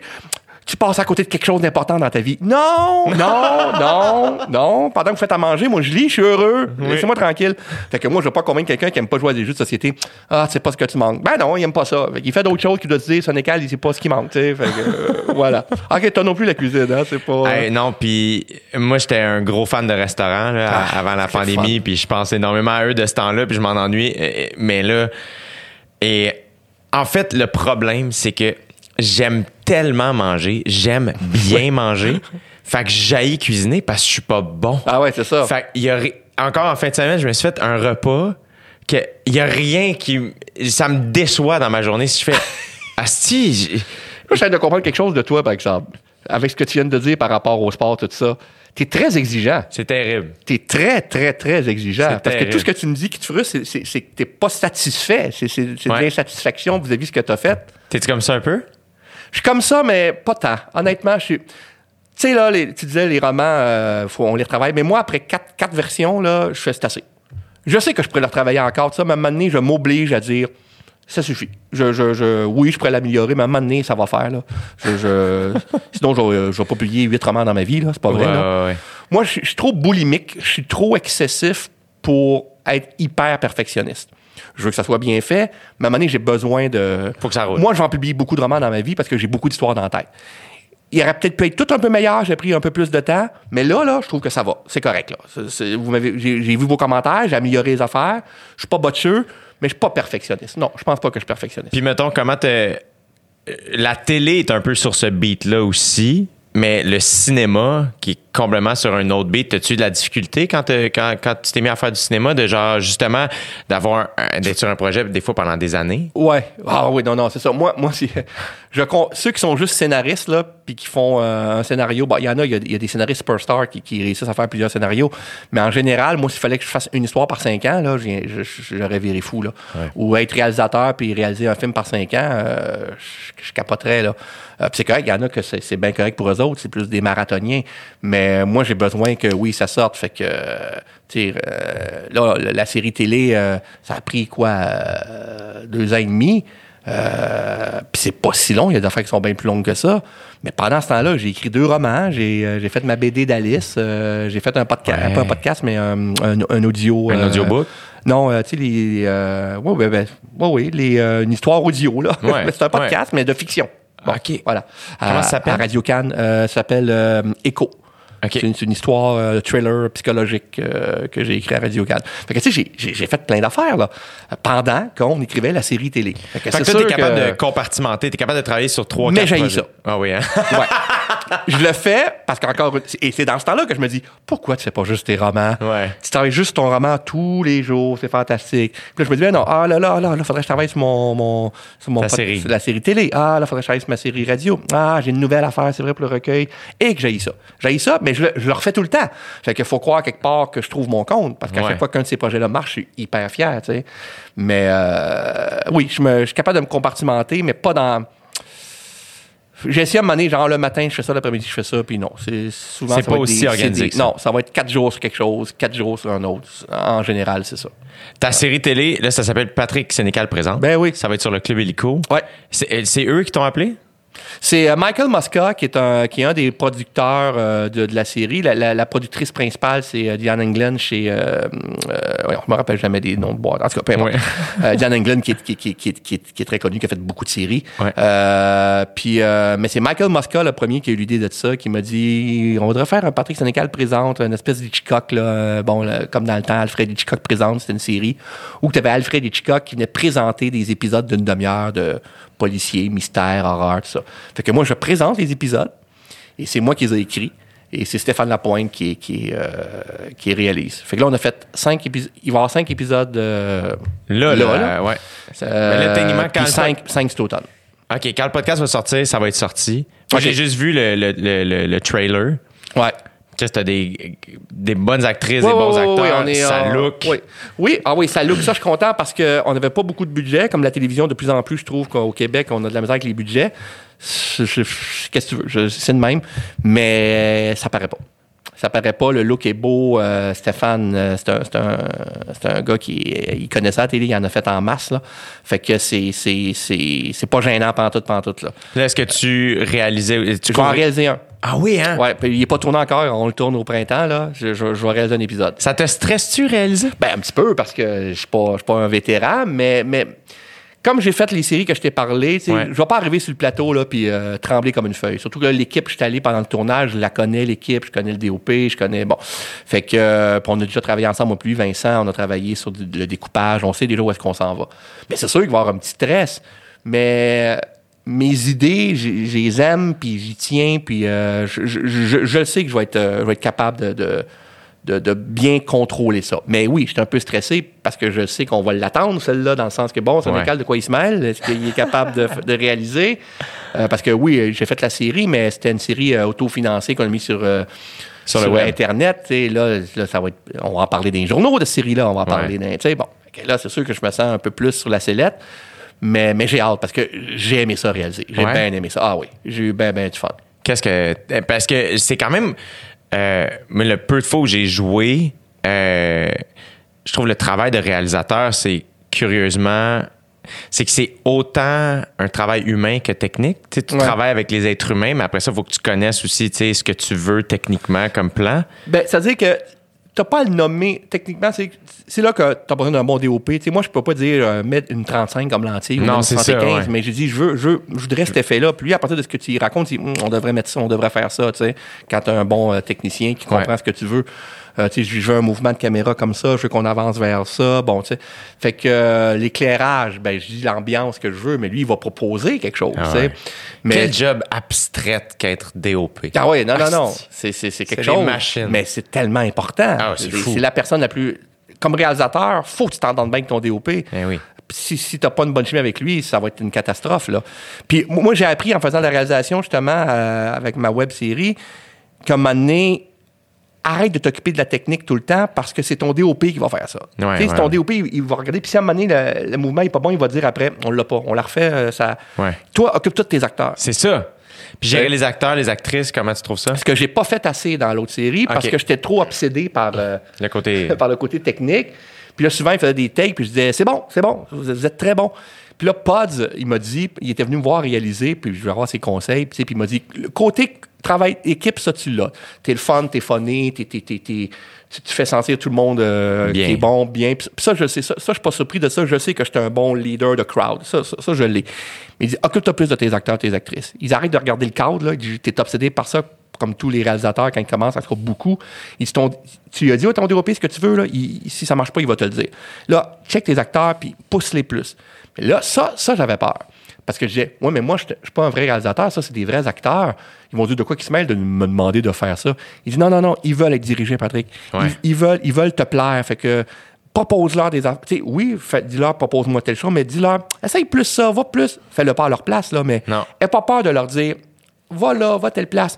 Ils vont te le donner. Les bons acteurs intelligents, là, Ah ils vont te le donner, puis ils vont dire, OK, OK, il, veut que, que j'essaye telle affaire, let's go. Ah, c'est dit, pas peur des, euh, de faire plus. Tu sais, là, je faisais deux prises, puis souvent, j'étais content si la technique était belle. Il disait, non, essaye d'autres choses avec eux autres. Pas obligé d'être comme Stanley Kubrick pour en faire 83. là. Mais, euh, tu sais, je suis sûr que des fois, tu aurais voulu qu'ils essayent quelque chose d'autre, tu n'osais pas leur dire. Il dit, dis-leur, dis-leur. Fait que ça, c'est ce que je vais essayer de plus faire, de, de diriger mes acteurs, euh, mais ça, ça va me gêner, ça. Est-ce que tu aimerais Je ça sais. réaliser un film? Oui, éventuellement. Ce serait hot. Ouais, là, je commence à vieillir, il va falloir que je le fasse un jour, mais euh, oui, ça, ça- c'est sûr que ça, c'est une porte d'entrée pour ça. Là. C'est, Ouais. des, c'est des- si je fais une bonne job, c'est ça qui me rend nerveux, en fait. C'est que là, un- je, me, je- je me fais une carte de visite là, Ben oui. avec, avec cet épisode-là. Fait que faut, faut, faut, faut pas que je manque mon coup. T'es un fan de cinéma? Ah oui. Ouais, c'est ça. Ouais. hein? Ouais. Que j'écoute moins à cause des. Là, on écoute trop de séries, je trouve. Ouais. On écoute moins de films, mais là, j'ai recommencé à écouter des films. Je suis mis membre à Criterion Channel, tout ça. Là, fait que là, j'écoute plein de classiques. Là, puis bon, j'ai, puis les, les derniers films aussi. euh, j'essaie d'écouter plus de films parce que les séries, à un moment donné, euh, sont pas toutes bonnes non plus. Là. Ouais. Fait que, euh, mais oui, oui, je suis un fan de cinéma. J'ai enseigné le cinéma. Là. Ah, c'est ça que t'enseignais? J'ai enseigné la littérature et le cinéma au cégep. Ah! Pas l'aspect technique, là. Non. À- analyse de film. L'histoire du- Ah, analyse Ouais, film. analyse. Analyse. Arrête. Histoire aussi. Il y avait un peu d'histoire, mais surtout le, le cours d'analyse de cinéma. Chris, C'est Ouais. hot. Ouais. Ça te manque-tu l'enseignement ou? L'enseignement, d'être devant une classe, puis de, de- de communiquer avec des jeunes, puis d'échanger, puis de passer une passion, ça, ça me manque. Le problème, c'est que si je dis, ah, je vais donner un cours par session, ben, c'est toute la préparation qui vient avec, et surtout la correction. Ouais. oui. Ce qui tue les profs, là, c'est ça. C'est pas d'être devant une classe. Quoi qu'il y en a que d'être devant une classe, si t'es pas capable de faire ça, tu seras pas prof, là, mais il y en a qui sont très nerveux. Ça, ça, ça, il y a quelque chose par rapport à l'humour. Tu, tu fais un show quand t'es devant une classe. Un bon prof, Mais il oui. fait un show. Mais oui. Moi, moi, moi, moi, je faisais un show. Je, je- je- je- un show dans le sens que faut, faut que je performe, faut que je sois attractif, faut pas qu'il s'ennuie, faut pas que. Ouais. Faut que je passe la matière en même temps. Puis si t'es plate, si t'es nono, si t'as des tics, ils, sont, ça peut être cruel, un étudiant. Là. Il va tout te faire sentir ça. Là. Puis je pense que je donnais un bon show. Je pense que je donnais un bon show. Mais euh, ça, c'est pas ça. euh, c'est la correction, c'est corriger ces copies-là. Puis ah, ça. Mais surtout en littérature. Ben oui, en, en littérature, c'est des, des, des- des dissertations de 750 mots, 1000 mots. Puis à mon cours d'analyse cinéma, ben, c'était des analyses de films. euh, mais c'est ça qui, qui tue, tu sais. Fait que, euh, puis la préparation, si tu veux que ça soit bon, ben, faut pas que tu me donnes le même cours pendant 15 ans. Faut que, le cours de cinéma, là, je veux dire, veux pas faire comme les profs d'université qui ça fait 25 ans qu'ils font analyser le même film, là. Il y a des profs d'université en cinéma, on dirait qu'après Godard, ils ont rien vu, là. Oui. on, on dirait, pas tous les plus jeunes sont moins de même, là, mais j'ai eu des vieux profs de cinéma, ils me disent, fait, T'es-tu au courant de ce qui s'est fait dans les 20 dernières années au Ouais. cinéma? Tu sais, mais d'autres, ils ont fait leur, leur doctorat sur euh, à, à bout de souffle, là, et qu'ils montent rien que ça dans leur cours, là, à bout de souffle, à bout de souffle, à bout de... Bon, je caricature un peu, mais pas tant.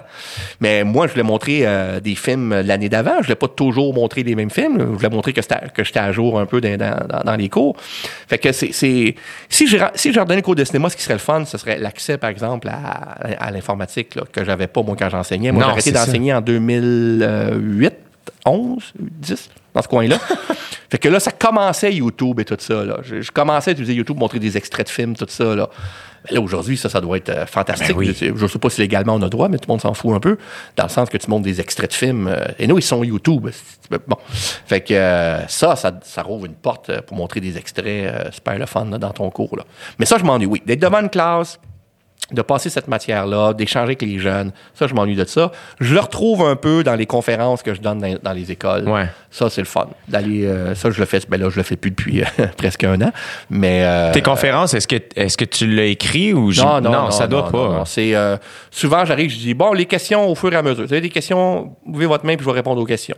En attendant, je vais parler de mon parcours. Puis ça prend 5 minutes, 10 minutes, puis là les mains commencent à lever. Puis tu vois comment j'ai une grande gueule, je suis capable de quelqu'un pose une question, je peux répondre 15 minutes Eh à la oui. question, question là. Puis ça aussi je pense que je donne des bons shows. Je pense que je donne des bons shows dans mes conférences. pas mal sûr je pense, que je oui. pense- je pense que je suis pas pire. Là- là- là- Là-dessus, je suis pas pire. Je me donne ces qualités-là. Je n'étais pas le meilleur prof pour enseigner comment faire une dissertation, comment faire un paragraphe avec idées annoncées, euh, exemples. Je n'étais pas le meilleur prof pour euh, techniquement expliquer c'était quoi une dissertation, mais je pense que j'étais un bon prof pour communiquer Ouais. une matière puis une passion puis de ça, ça, ça, je pense que j'étais pas pire. Mais puis je pense que les enseignants, c'est, c'est un équilibre des deux, là, aussi, dans le sens Ben où- oui, je pense que oui. Il y a des profs qui m'ont fait adorer les sciences. C'est ça. C'est ça. Euh, C'est ça. Puis je suis comme, ben, Chris, Ce que tu veux, dis-moi si je me trompe, mais comme, tout cas, moi, justement, comme étudiant, j'imagine que toi aussi, tu veux sentir que le prof en avant, il trippe. Ouais. Tu veux sentir que le prof en avant, là, peu importe de quoi il parle, là, lui, il trippe, là, puis il essaye de vous montrer que, regardez, ça peut être trippant, non? Tu, sais, tu- tu- Ouais. tu veux sentir ça. Ouais. Le prof qui est sur le pilote automatique, là, euh, c'est pas, euh, c'est pas winner, là. C'est vraiment pas. Puis il y en a, malheureusement, là, des profs comme ça. là. Mais puis toi, en plus, tu étais au cégep, ce qui est cool et aussi tough, là, dans le sens où, tu sais, dans l'école secondaire, il y a quand même, sont là 5 ans, il y a une espèce d'appartenance, euh, ils sont, mais au cégep, c'est quick, des fois, c'est impersonnel. Ça dépend. Ce que quand c'était mes cours de, de- de français obligatoires, oui, c'était des étudiants souvent qui se connaissaient pas, mais je donnais beaucoup de cours aussi du programme et lettres. Puis le programme lettres à Drummondville sont 25. Moi, j'ai été en Orélette à Montréal, puis c'était ça. Ils se connaissent tous, c'est ça. Exact. Fait que souvent, j'y revoyais même dans un autre cours. Là. Des fois, je donnais deux cours par session, puis j'avais cette gang-là deux fois. Là. Ça, c'est le fun. là. Ben oui. Souvent, à la fin, ils faisaient un party, puis j'y allais. Là, puis euh, c'était... Oui, oui, c'est ça. Ouais. Mais effectivement, il y a des cours plus gênés. Ben, des cours de français obligatoires, là, c'est sûr que les autres, tu les vois passer euh, trois heures dans la semaine, tu ne reverras plus jamais de ta vie. Là. Ouais, ouais. Ça, c'est plus impersonnel un peu. Mais euh, l'avantage du cégep, c'est que tu n'es pas supposé de faire de discipline. C'est Si t'es si t'es pas content d'être là, euh, sac ton camp. That's it. Moi, je c'est arrivé, j'ai dit à des étudiants, qu'est-ce que tu fais ici? Manifestement, tu n'écoutes pas. Là. Manifestement, tu t'en fous. Là. Pourquoi tu viens? Ouais. Il y a une pause dans 10 minutes, là. reviens pas. Ou si tu reviens, euh, des Wake niaises. Alors qu'au secondaire, j'ai enseigné au secondaire. Si tu mets un étudiant dehors, faut que tu justifies ça. Là. Ouais. C'est compliqué. là. fait que moi, la discipline, je ne vais pas me faire chier avec ça. Qu'est-ce qui t'a amené à l'enseignement? ben, je voulais être médecin, comme je t'ai dit au tout début de cette conversation. Puis je suis arrivé au cégep en, en sciences pures. Puis après une demi-session, j'ai fait ça aucun bon sens. Je peux pas faire ça. là, j'étais là en art et lettres. Puis j'aimais partager la, la- Et là, je commençais à vouloir publier. Fait que je me suis dit, je pense que pour équilibrer les deux, enseigner pendant l'année, écrire pendant l'été, je trouvais que là, il y avait un, Un équilibre. il y avait un équilibre. Il y avait mon côté aussi un peu show-off. J'aimais, parce que moi, j'étais j'étais le clown à l'école, là. J'étais j'étais très, très euh, Vocal. exubérant et tout ça. Fait que j'ai être devant une classe puis euh, donner un bon show, partager une passion, je pense que je peux trouver mon, mon trip là-dedans. J'aime les livres, tout ça. Puis je pourrais écrire euh, l'été, tu sais. Puis, euh, fait que je pense que c'est beaucoup ça qui m'a amené euh, à, à l'enseignement au départ. Puis, j'ai- évidemment, il y a une couple de profs que j'aimais, que je disais, ah, j'aimerais ça être comme ces profs-là. Tu sais, je trouvais que c'était cool. euh. parce qu'il y a quelque chose qui peut venir flatter ton ego comme prof, là. Ben oui. Si, si, si, si tu es un prof qui donne un bon show, tout ça, ça peut être très flatteur pour l'ego. faut faire attention parce que tu peux, être de- tu peux avoir un pouvoir qui t'échappe. Moi, les premières années, justement, quand j'enseignais le cinéma, je donnais trop mon opinion sur les films. tu sais, Je disais, bon, ça, évidemment, c'est de la merde, nanana, tu sais, comme tel film. Puis là, je riais, je ridiculisais le film, puis je- j'ai ridiculisé bien les films. Là, Oui, fait que là, le monde riait. Puis à un moment donné, il y a une fille qui est venue voir une étudiante. Elle, elle m'a tellement rendu service. Elle a eu le courage de venir me voir. Puis elle m'a dit, là, Patrick, elle dit, moi, je connais rien dans le cinéma. Elle dit, les seuls films que j'écoute, c'est les films qui jouent à Drummondville au cinéma. C'est-à-dire tous les films que tu plantes Ouais. tous les films commerciaux hollywoodiens que t'aimes pas, là, moi, c'est ces films-là que j'écoute. Fait qu'elle dit, là, là, je me sens ben niaiseuse. Puis j'ai pas le goût d'intervenir parce que je me sens niaiseuse. Là, j'ai fait, je tente de faire complètement le contraire de ce qu'un prof est supposé de faire. Wow. Complètement le contraire. J'ai trouvé bien bonne de venir dire ça à 17 ans, là, devant un clair. prof qui, qui- qui était un peu impressionné, tout ça. Elle dit, je m'excuse de dire ça. Elle dit, tu vas, peut-être pas me trouver cool, mais elle dit, elle dit, je sens que tu voudrais qu'on parle. Mais elle dit, j'ai fait, tu m'as tellement rendu service, là. C'est- tellement vrai ce que tu viens de me dire là, là. Tu sais, comme je te dis, là, me remettre en question, j'ai pas de problème avec Non, ça. c'est ça. Fait que j'ai fait, je vais faire attention. Fait que là, de temps en temps, oui, j'en fais encore un peu des jokes, mais si tu veux qu'ils interviennent, plante pas tout ce qu'ils aiment. Oui, c'est ça. Sinon, t'as de l'air de, t'as de l'air de te mettre là, eux autres, par rapport. Puis les autres étudiants en classe qui, comme moi, écoutaient des films plus euh, artistiques, ah, ah, ah, ils me trouvaient bien drôle. Fait qu'elle, dans le coin, qui regarde toutes les autres, elle dit, ah, je suis vraiment tarte, moi, d'avoir aimé Armageddon, là. Ouais. Comprends-tu? Ou, euh, ou je sais pas quoi, là, Ouais. euh, les, les- les Transformers, ou, euh, bon, qu'il y a une année que je plantais Transformers, là, c'était comme un de mes films préférés, là. elle dit, moi, j'ai préféré à planter, je veux Oui, c'est ça. Elle dit, moi, j'ai aimé ça, Transformers. Fait que je suis- une maudite niaiseuse, puis non, j'ai jamais pensé ça, là. Ben non. Fait que, ils ont 17 ans, ils sont jeunes, là. Faut faire attention, là. Ils sont impressionnables. ils Sont, euh, fait que tu peux avoir un ascendant sur eux autres qui, qui peut être malsain si tu fais pas attention. Fait que ça, ça m'a. Ça m'a. Faut, faut faire, faut faire- faut faire attention comme prof. Le, le- le- le pouvoir que tu peux avoir, il peut être grisant, mais il peut être négatif aussi. T'étais-tu du genre à aller au cinéma beaucoup? Oui, oui, oui. Oui, oui. Ah non, il y a une époque que j'allais au cinéma euh, très souvent. Là, pas juste à cause de la pandémie, même avant, j'y vais moins parce que tout nous incite à rester à la maison, tout nous incite à. Je suis pas- j'étais à côté du cinéma Beaubien, fait que ça, c'est cool. Là. Je peux, je peux, j'y allais. Là, je me, je me- Quand la pandémie va être finie, là, je vais me forcer à, à- Puis j'avais commencé à le faire un peu avant la pandémie, là, de dire vas-y, là, lève- batte-toi le cul, puis vas-y au cinéma. Là, parce que, oui, là, j'ai un immense écran. chez- J'ai un écran de 100 pouces chez nous. Là, fait que, sais, Ciboire. ouais, ouais, ouais, je- virer un peu fou, là, avec un projecteur, tout ça. Fait qu'évidemment, moi, le- je l'ai l'expérience cinéma chez nous. Ouais. Mais en même temps, non. En même temps, d'être dans une salle de cinéma, fermer toutes les lumières, puis. Je suis un dinosaure, là. Moi, j'ai connu ça. là. Je sais qu'il y a des jeunes qui nous écoutent, puis ils font peut-être cette expérience-là, je n'ai pas de besoin. Puis ça se peut. Mais moi, j'ai connu ça, puis je veux pas que. je- À chaque fois que je vais au cinéma, je suis heureux. C'est Chaque malade. fois que je suis dans la salle, toi aussi? Exact, Bon, même vois, affaire. Bon, c'est moi, pas une question d'âge. moi, là. j'étais, non, pas en tout. Moi, Ouais. j'étais, un, j'allais beaucoup au cinéma tout seul. Non, Et- mais moi aussi. Énormément. Oui, oui, oui. Puis, Il n'y a pas de problème là. hein? Ah, mais le fun d'écouter un film sur grand écran, mais en groupe, en étant tout seul. Ah oui.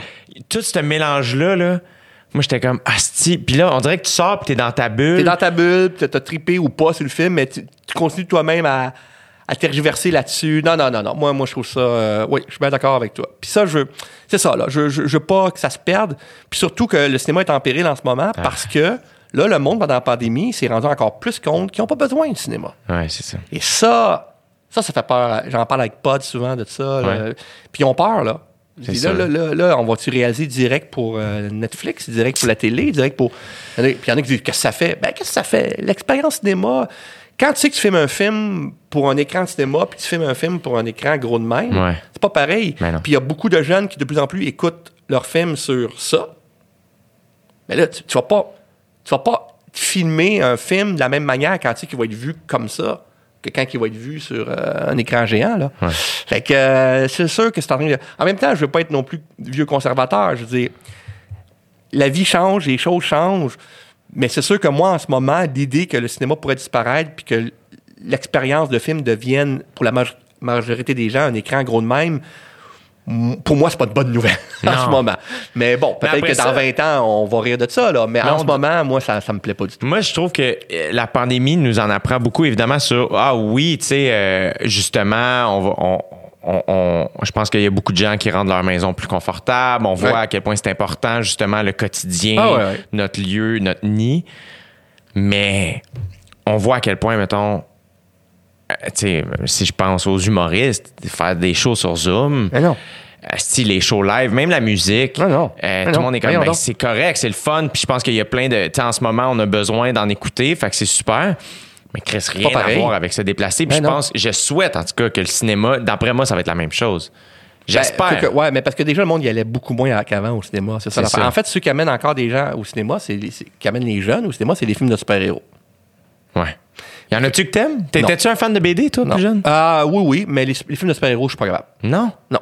Même ceux qui, qui sont plus calqués sur la BD? Sur la BD? Écoute, j'ai aimé les premiers Batman Les premiers, avec là, Tim, parles- Tim Burton. Tim Burton, J'ai aimé ceux de Nolan aussi. Ouais. Ceux de Nolan, j'ai aimé ça. J'ai aimé les tout premiers films de. Tu sais, Iron Man, là, c'est d'un premier, ça. Spider-Man, là. Ouais. Des- Il y, a, déjà plusieurs années. Ça, c'était nouveau là, de voir ça au cinéma, là, à l'écran. Tabarnak, des super-héros en vrai, waouh, c'est quand même capoté. Là. Ça permettait des, des scènes de délire visuel assez, assez cool.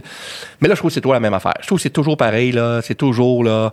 Euh, dès la bande-annonce, on le voit, là, nous vivons des temps obscurs, avec une espèce de, de, de plan. Puis, ah, je trouve- Puis là, t'as des super-héros qui vont se remettre en question au milieu du film, là, que est-ce que je suis en train de vendre mon âme, est-ce que je suis en train de perdre mon âme, tout ça. C'est toujours pareil. là. T'as le méchant qui l'influence à dire, euh, ah, tu vois, que là. Puis à la fin, mais évidemment, ça va. Et ils vont détruire une ville au passage, évidemment, sans tuer aucun civil. c'est ça qui est extraordinaire. Aucun civil ne mourra durant cette destruction massive. Puis je trouve que c'est arbitraire. Je trouve que les pouvoirs, ça, c'est n'importe quoi. Il n'y a, pas de...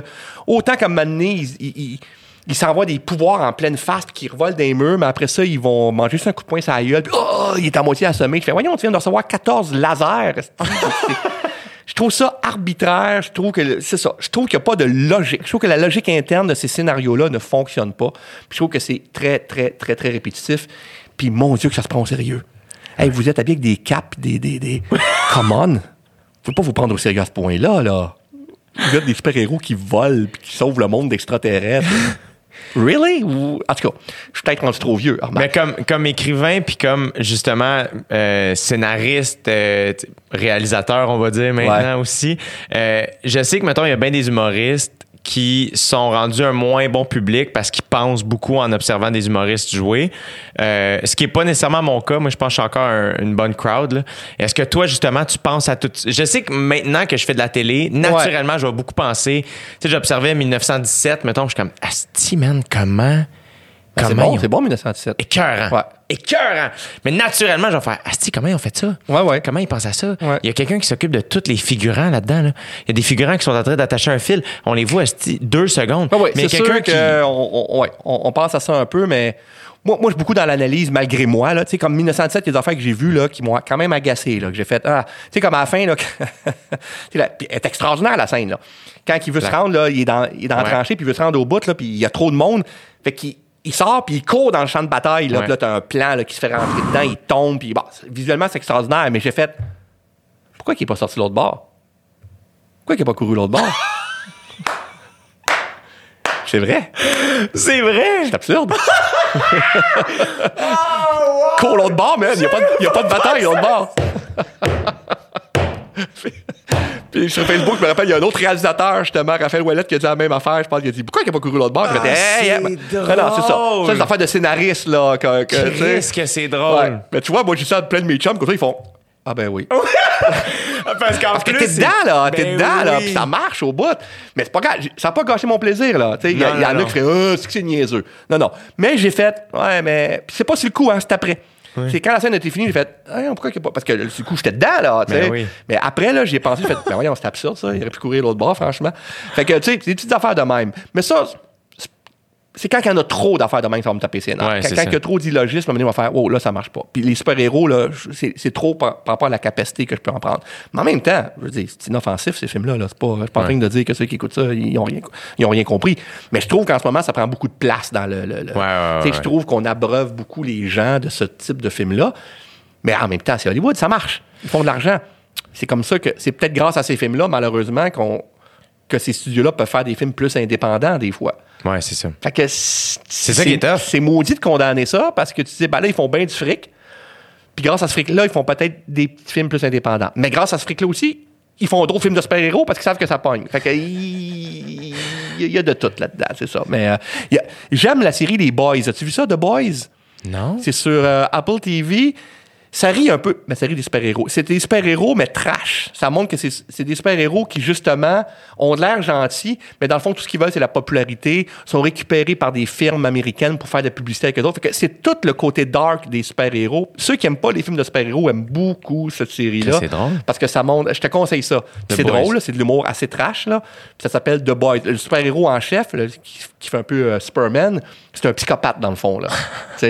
Puis à un moment donné, il, faut- il peut aller sauver un avion, le monde dans un avion, mais c'est trop compliqué, fait qu'il laisse tout mourir. Puis euh, c'est, assez. euh, je te le conseille. Ah, la deuxième saison vient de sortir, là, je vais écouter ça. Ça, c'est pas mal bon. Puis l'histoire est bonne, puis il y a un regard politique, il y a un regard social à travers cette histoire-là, même si ça a l'air bien cartoon, puis bien n'importe quoi. C'est assez intelligent, tout ça. Fait qu'il y a moyen de jouer avec les super-héros, là. Il y a Ouais, moyen de faire des ça. affaires, euh, l'affaire de fun, là. Tu sais, là, le- J'ai pas vu Watchmen, il paraît que c'est bon, ça aussi. Euh, Il y a Qui un peu de super-héros là-dedans, une série sur euh, HBO. Ouais. Il paraît qu'ils ont fait un film d'ailleurs il y a quelques années. euh, Ben. HBO, HBO, euh, c'est extraordinaire. Ils font, ils font des mots bonnes affaires. de Ils font, ils font des pas mal bonnes affaires. Ouais. C'est Ouais. un- Ben, c'est eux autres qui ont commencé à montrer qu'on peut faire des séries pour adultes intelligentes. là. C'est ça. C'est eux qui ont commencé il y a 20-30 ans avec, euh, ben 20 ans plutôt, là, avec des séries comme euh, Sex and the City, The Sopranos, Ça, euh, ouais. euh, Six Feet Under, où tu voyais du monde tout nu, des gars tout nus qui disaient des mots fuck, Ouais. et que c'était pas des bons contre des méchants, que c'était complexe, tout ça, que l'être humain est un être complexe. Ça, c'est- ça, ça, ça a fait du bien. là. Ça, ça a changé la façon de, de- de faire des séries, en fait. Là. Tes réalisateurs préférés ou?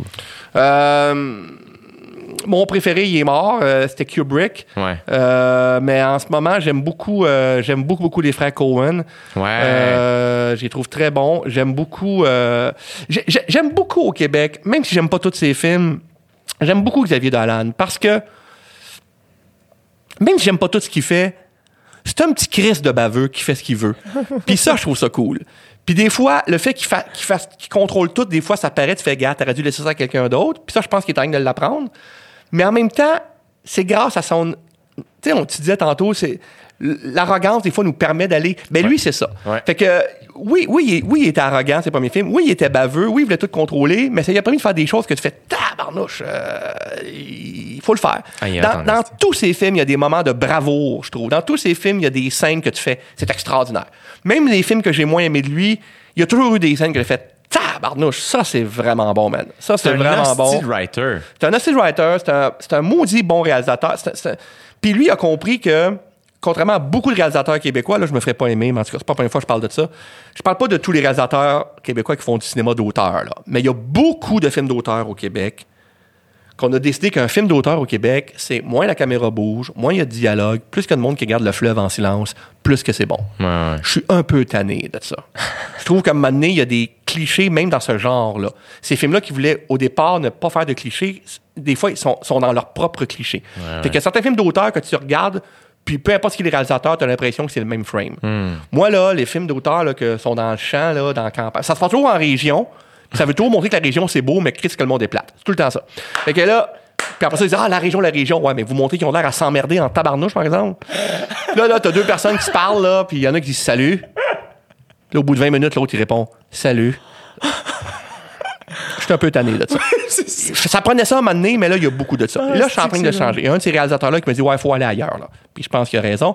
Xavier Dolan, il est arrivé, il a fait Pff, pas ça, le cinéma d'auteur. Ça peut être ça, mais moi, je vais vous montrer d'autres choses. On peut bouger une caméra, puis on n'est pas, on n'a pas nécessairement vendu son âme au diable, parce qu'on fait des mouvements de caméra, des travelling ou des accélérés, ou, euh, tu sais, on peut faire ça sans être, euh, sans être un Hollywoodien euh, mécréant. Puis il est audacieux, il y a des, il se passe toujours quelque chose.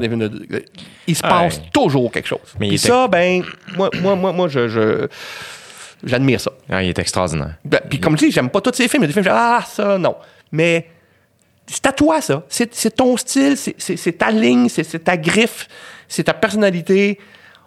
C'est un vrai artiste, en fait. C'est ça. C'est tu regardes son film, puis t'as un vrai artiste qui a une démarche cohérente. Puis ça, euh, à son âge, wow, c'est... C'est impressionnant. Oui, Vraiment. Vraiment. Le pire, c'est que, tu sais, euh, moi, il y a quelque chose qui m'avait. J'avais lu 51-50 euh, rue des Ormes, évidemment. Puis quand j'ai vu le film, quelque chose qui m'avait impressionné, c'est de faire Asti, il n'y a pas beaucoup de dialogue. Dans le, dans le- ouais, parce qu'il y a beaucoup de parties d'échecs. Euh, excuse, Asti, euh, je me trompe. euh, les 7 jours Les sept jours, d'Italien. OK, oui, ça. Excuse-moi, je me suis trompé. Oui, sept- non, 7 jours d'Italien, non, effectivement. Puis, et ça, j'étais comme, ça doit, c'est tellement. Moi, j'avais lu le livre, fait que là, on dirait que j'étais comme, je suivais un.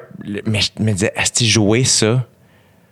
Ben oui, parce qu'il peut pas par- il veut pas y par- tu sais, Dans le roman, il parle jamais à la personne qui torture. C'est ça. Parce qu'il veut pas entrer en contact avec. Puis j'ai dit à Paz, le réalisateur, on garde ça dans mon scénario? Il dit, ben oui, c'est important. Je dis, mais là, t'es conscient que il était là, ouais. Il dit. Fait que ce que j'ai fait, c'est que j'ai fait plus parler le gars qui se fait torturer.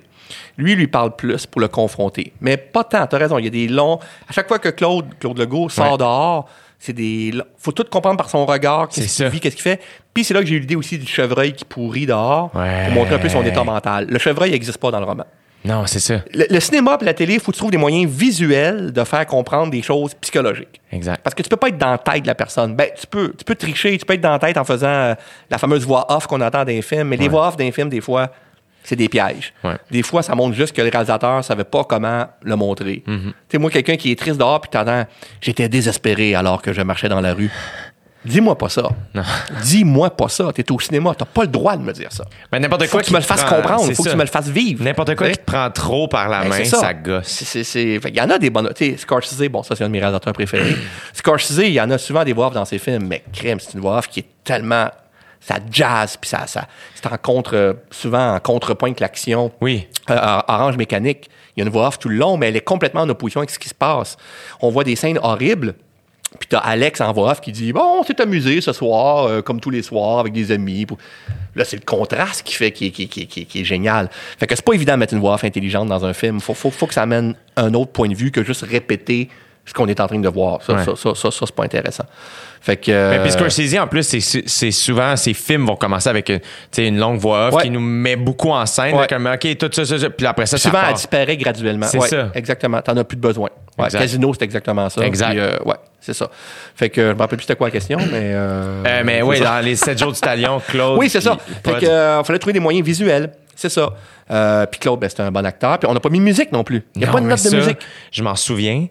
Ça m'avait marqué tout au long du film. Puis quand le générique part, j'étais allé le voir au cinéma. Il n'y a même pas de musique dans le générique. Ah, si le générique part, il n'y a pas de musique. Je me souviens, j'étais juste assis. je- Ah oui, c'était angoissant, hein?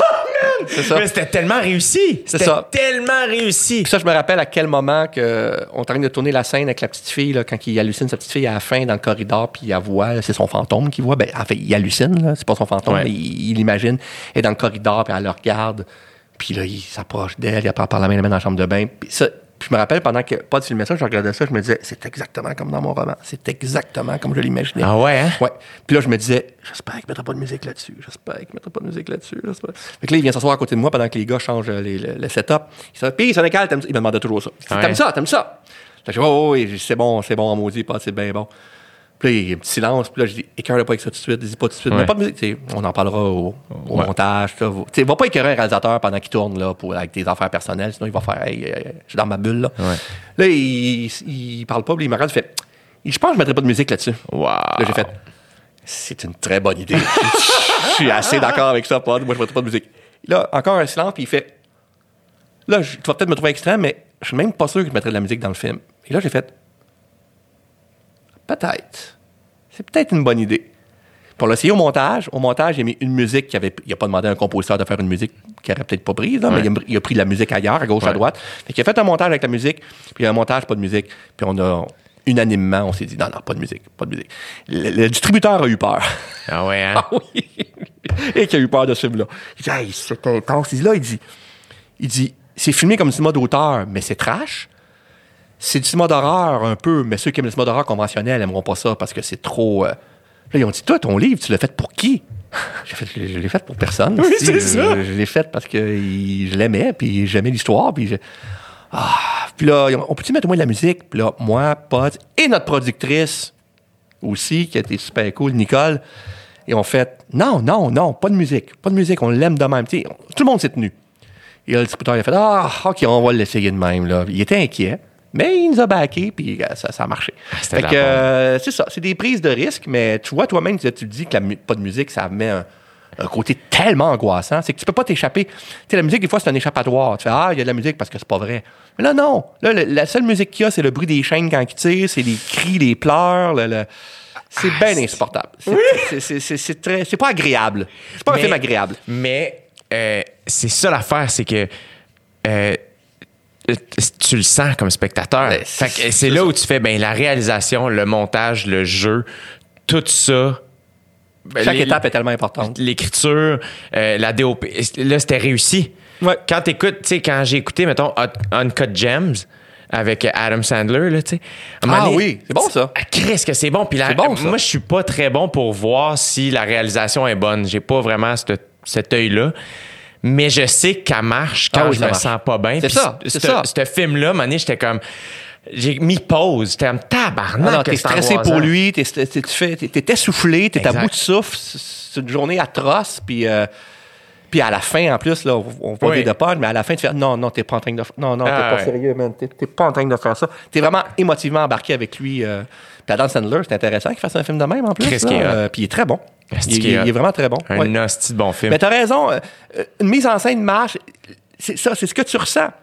Moi, moi, je te dis que j'analyse tout le temps un peu, mais des fois, j'oublie- tu sais, si, si- si je suis plus dans l'analyse puis que je suis en train juste de triper, c'est parce qu'il se passe quelque chose. Là. Mais c'est ça. Il se passe quelque chose qui est important, puis euh, oui, ça, Ben, ça, puis, ça parle. on a nommé 1917 tantôt, mais ça aussi, le fait, tu sais, le choix de, après ça, de faire des, des plans séquences, des fois, c'est comme, c'est look, whatever, mais là, c'est comme, Mais non, ça marche. Là. ça marche au bout, euh, on est pressé, ils s'en vont quelque part, on est avec eux autres. ouais, Le- Quand son chum meurt, là, c'est terrible, cette scène-là. C'est terrible, ça. Ça, ça, c'est, euh, c'est une des scènes, grandes scènes émotives que j'ai eues des deux dernières années. Là. C'est une scène vraiment... ah, Ouais. ça, ça te rentre dans le corps en tabarnouche. Ça n'a pas de bon ouais. Non, non, c'est, c'est, c'est très réussi. Là. C'est fait.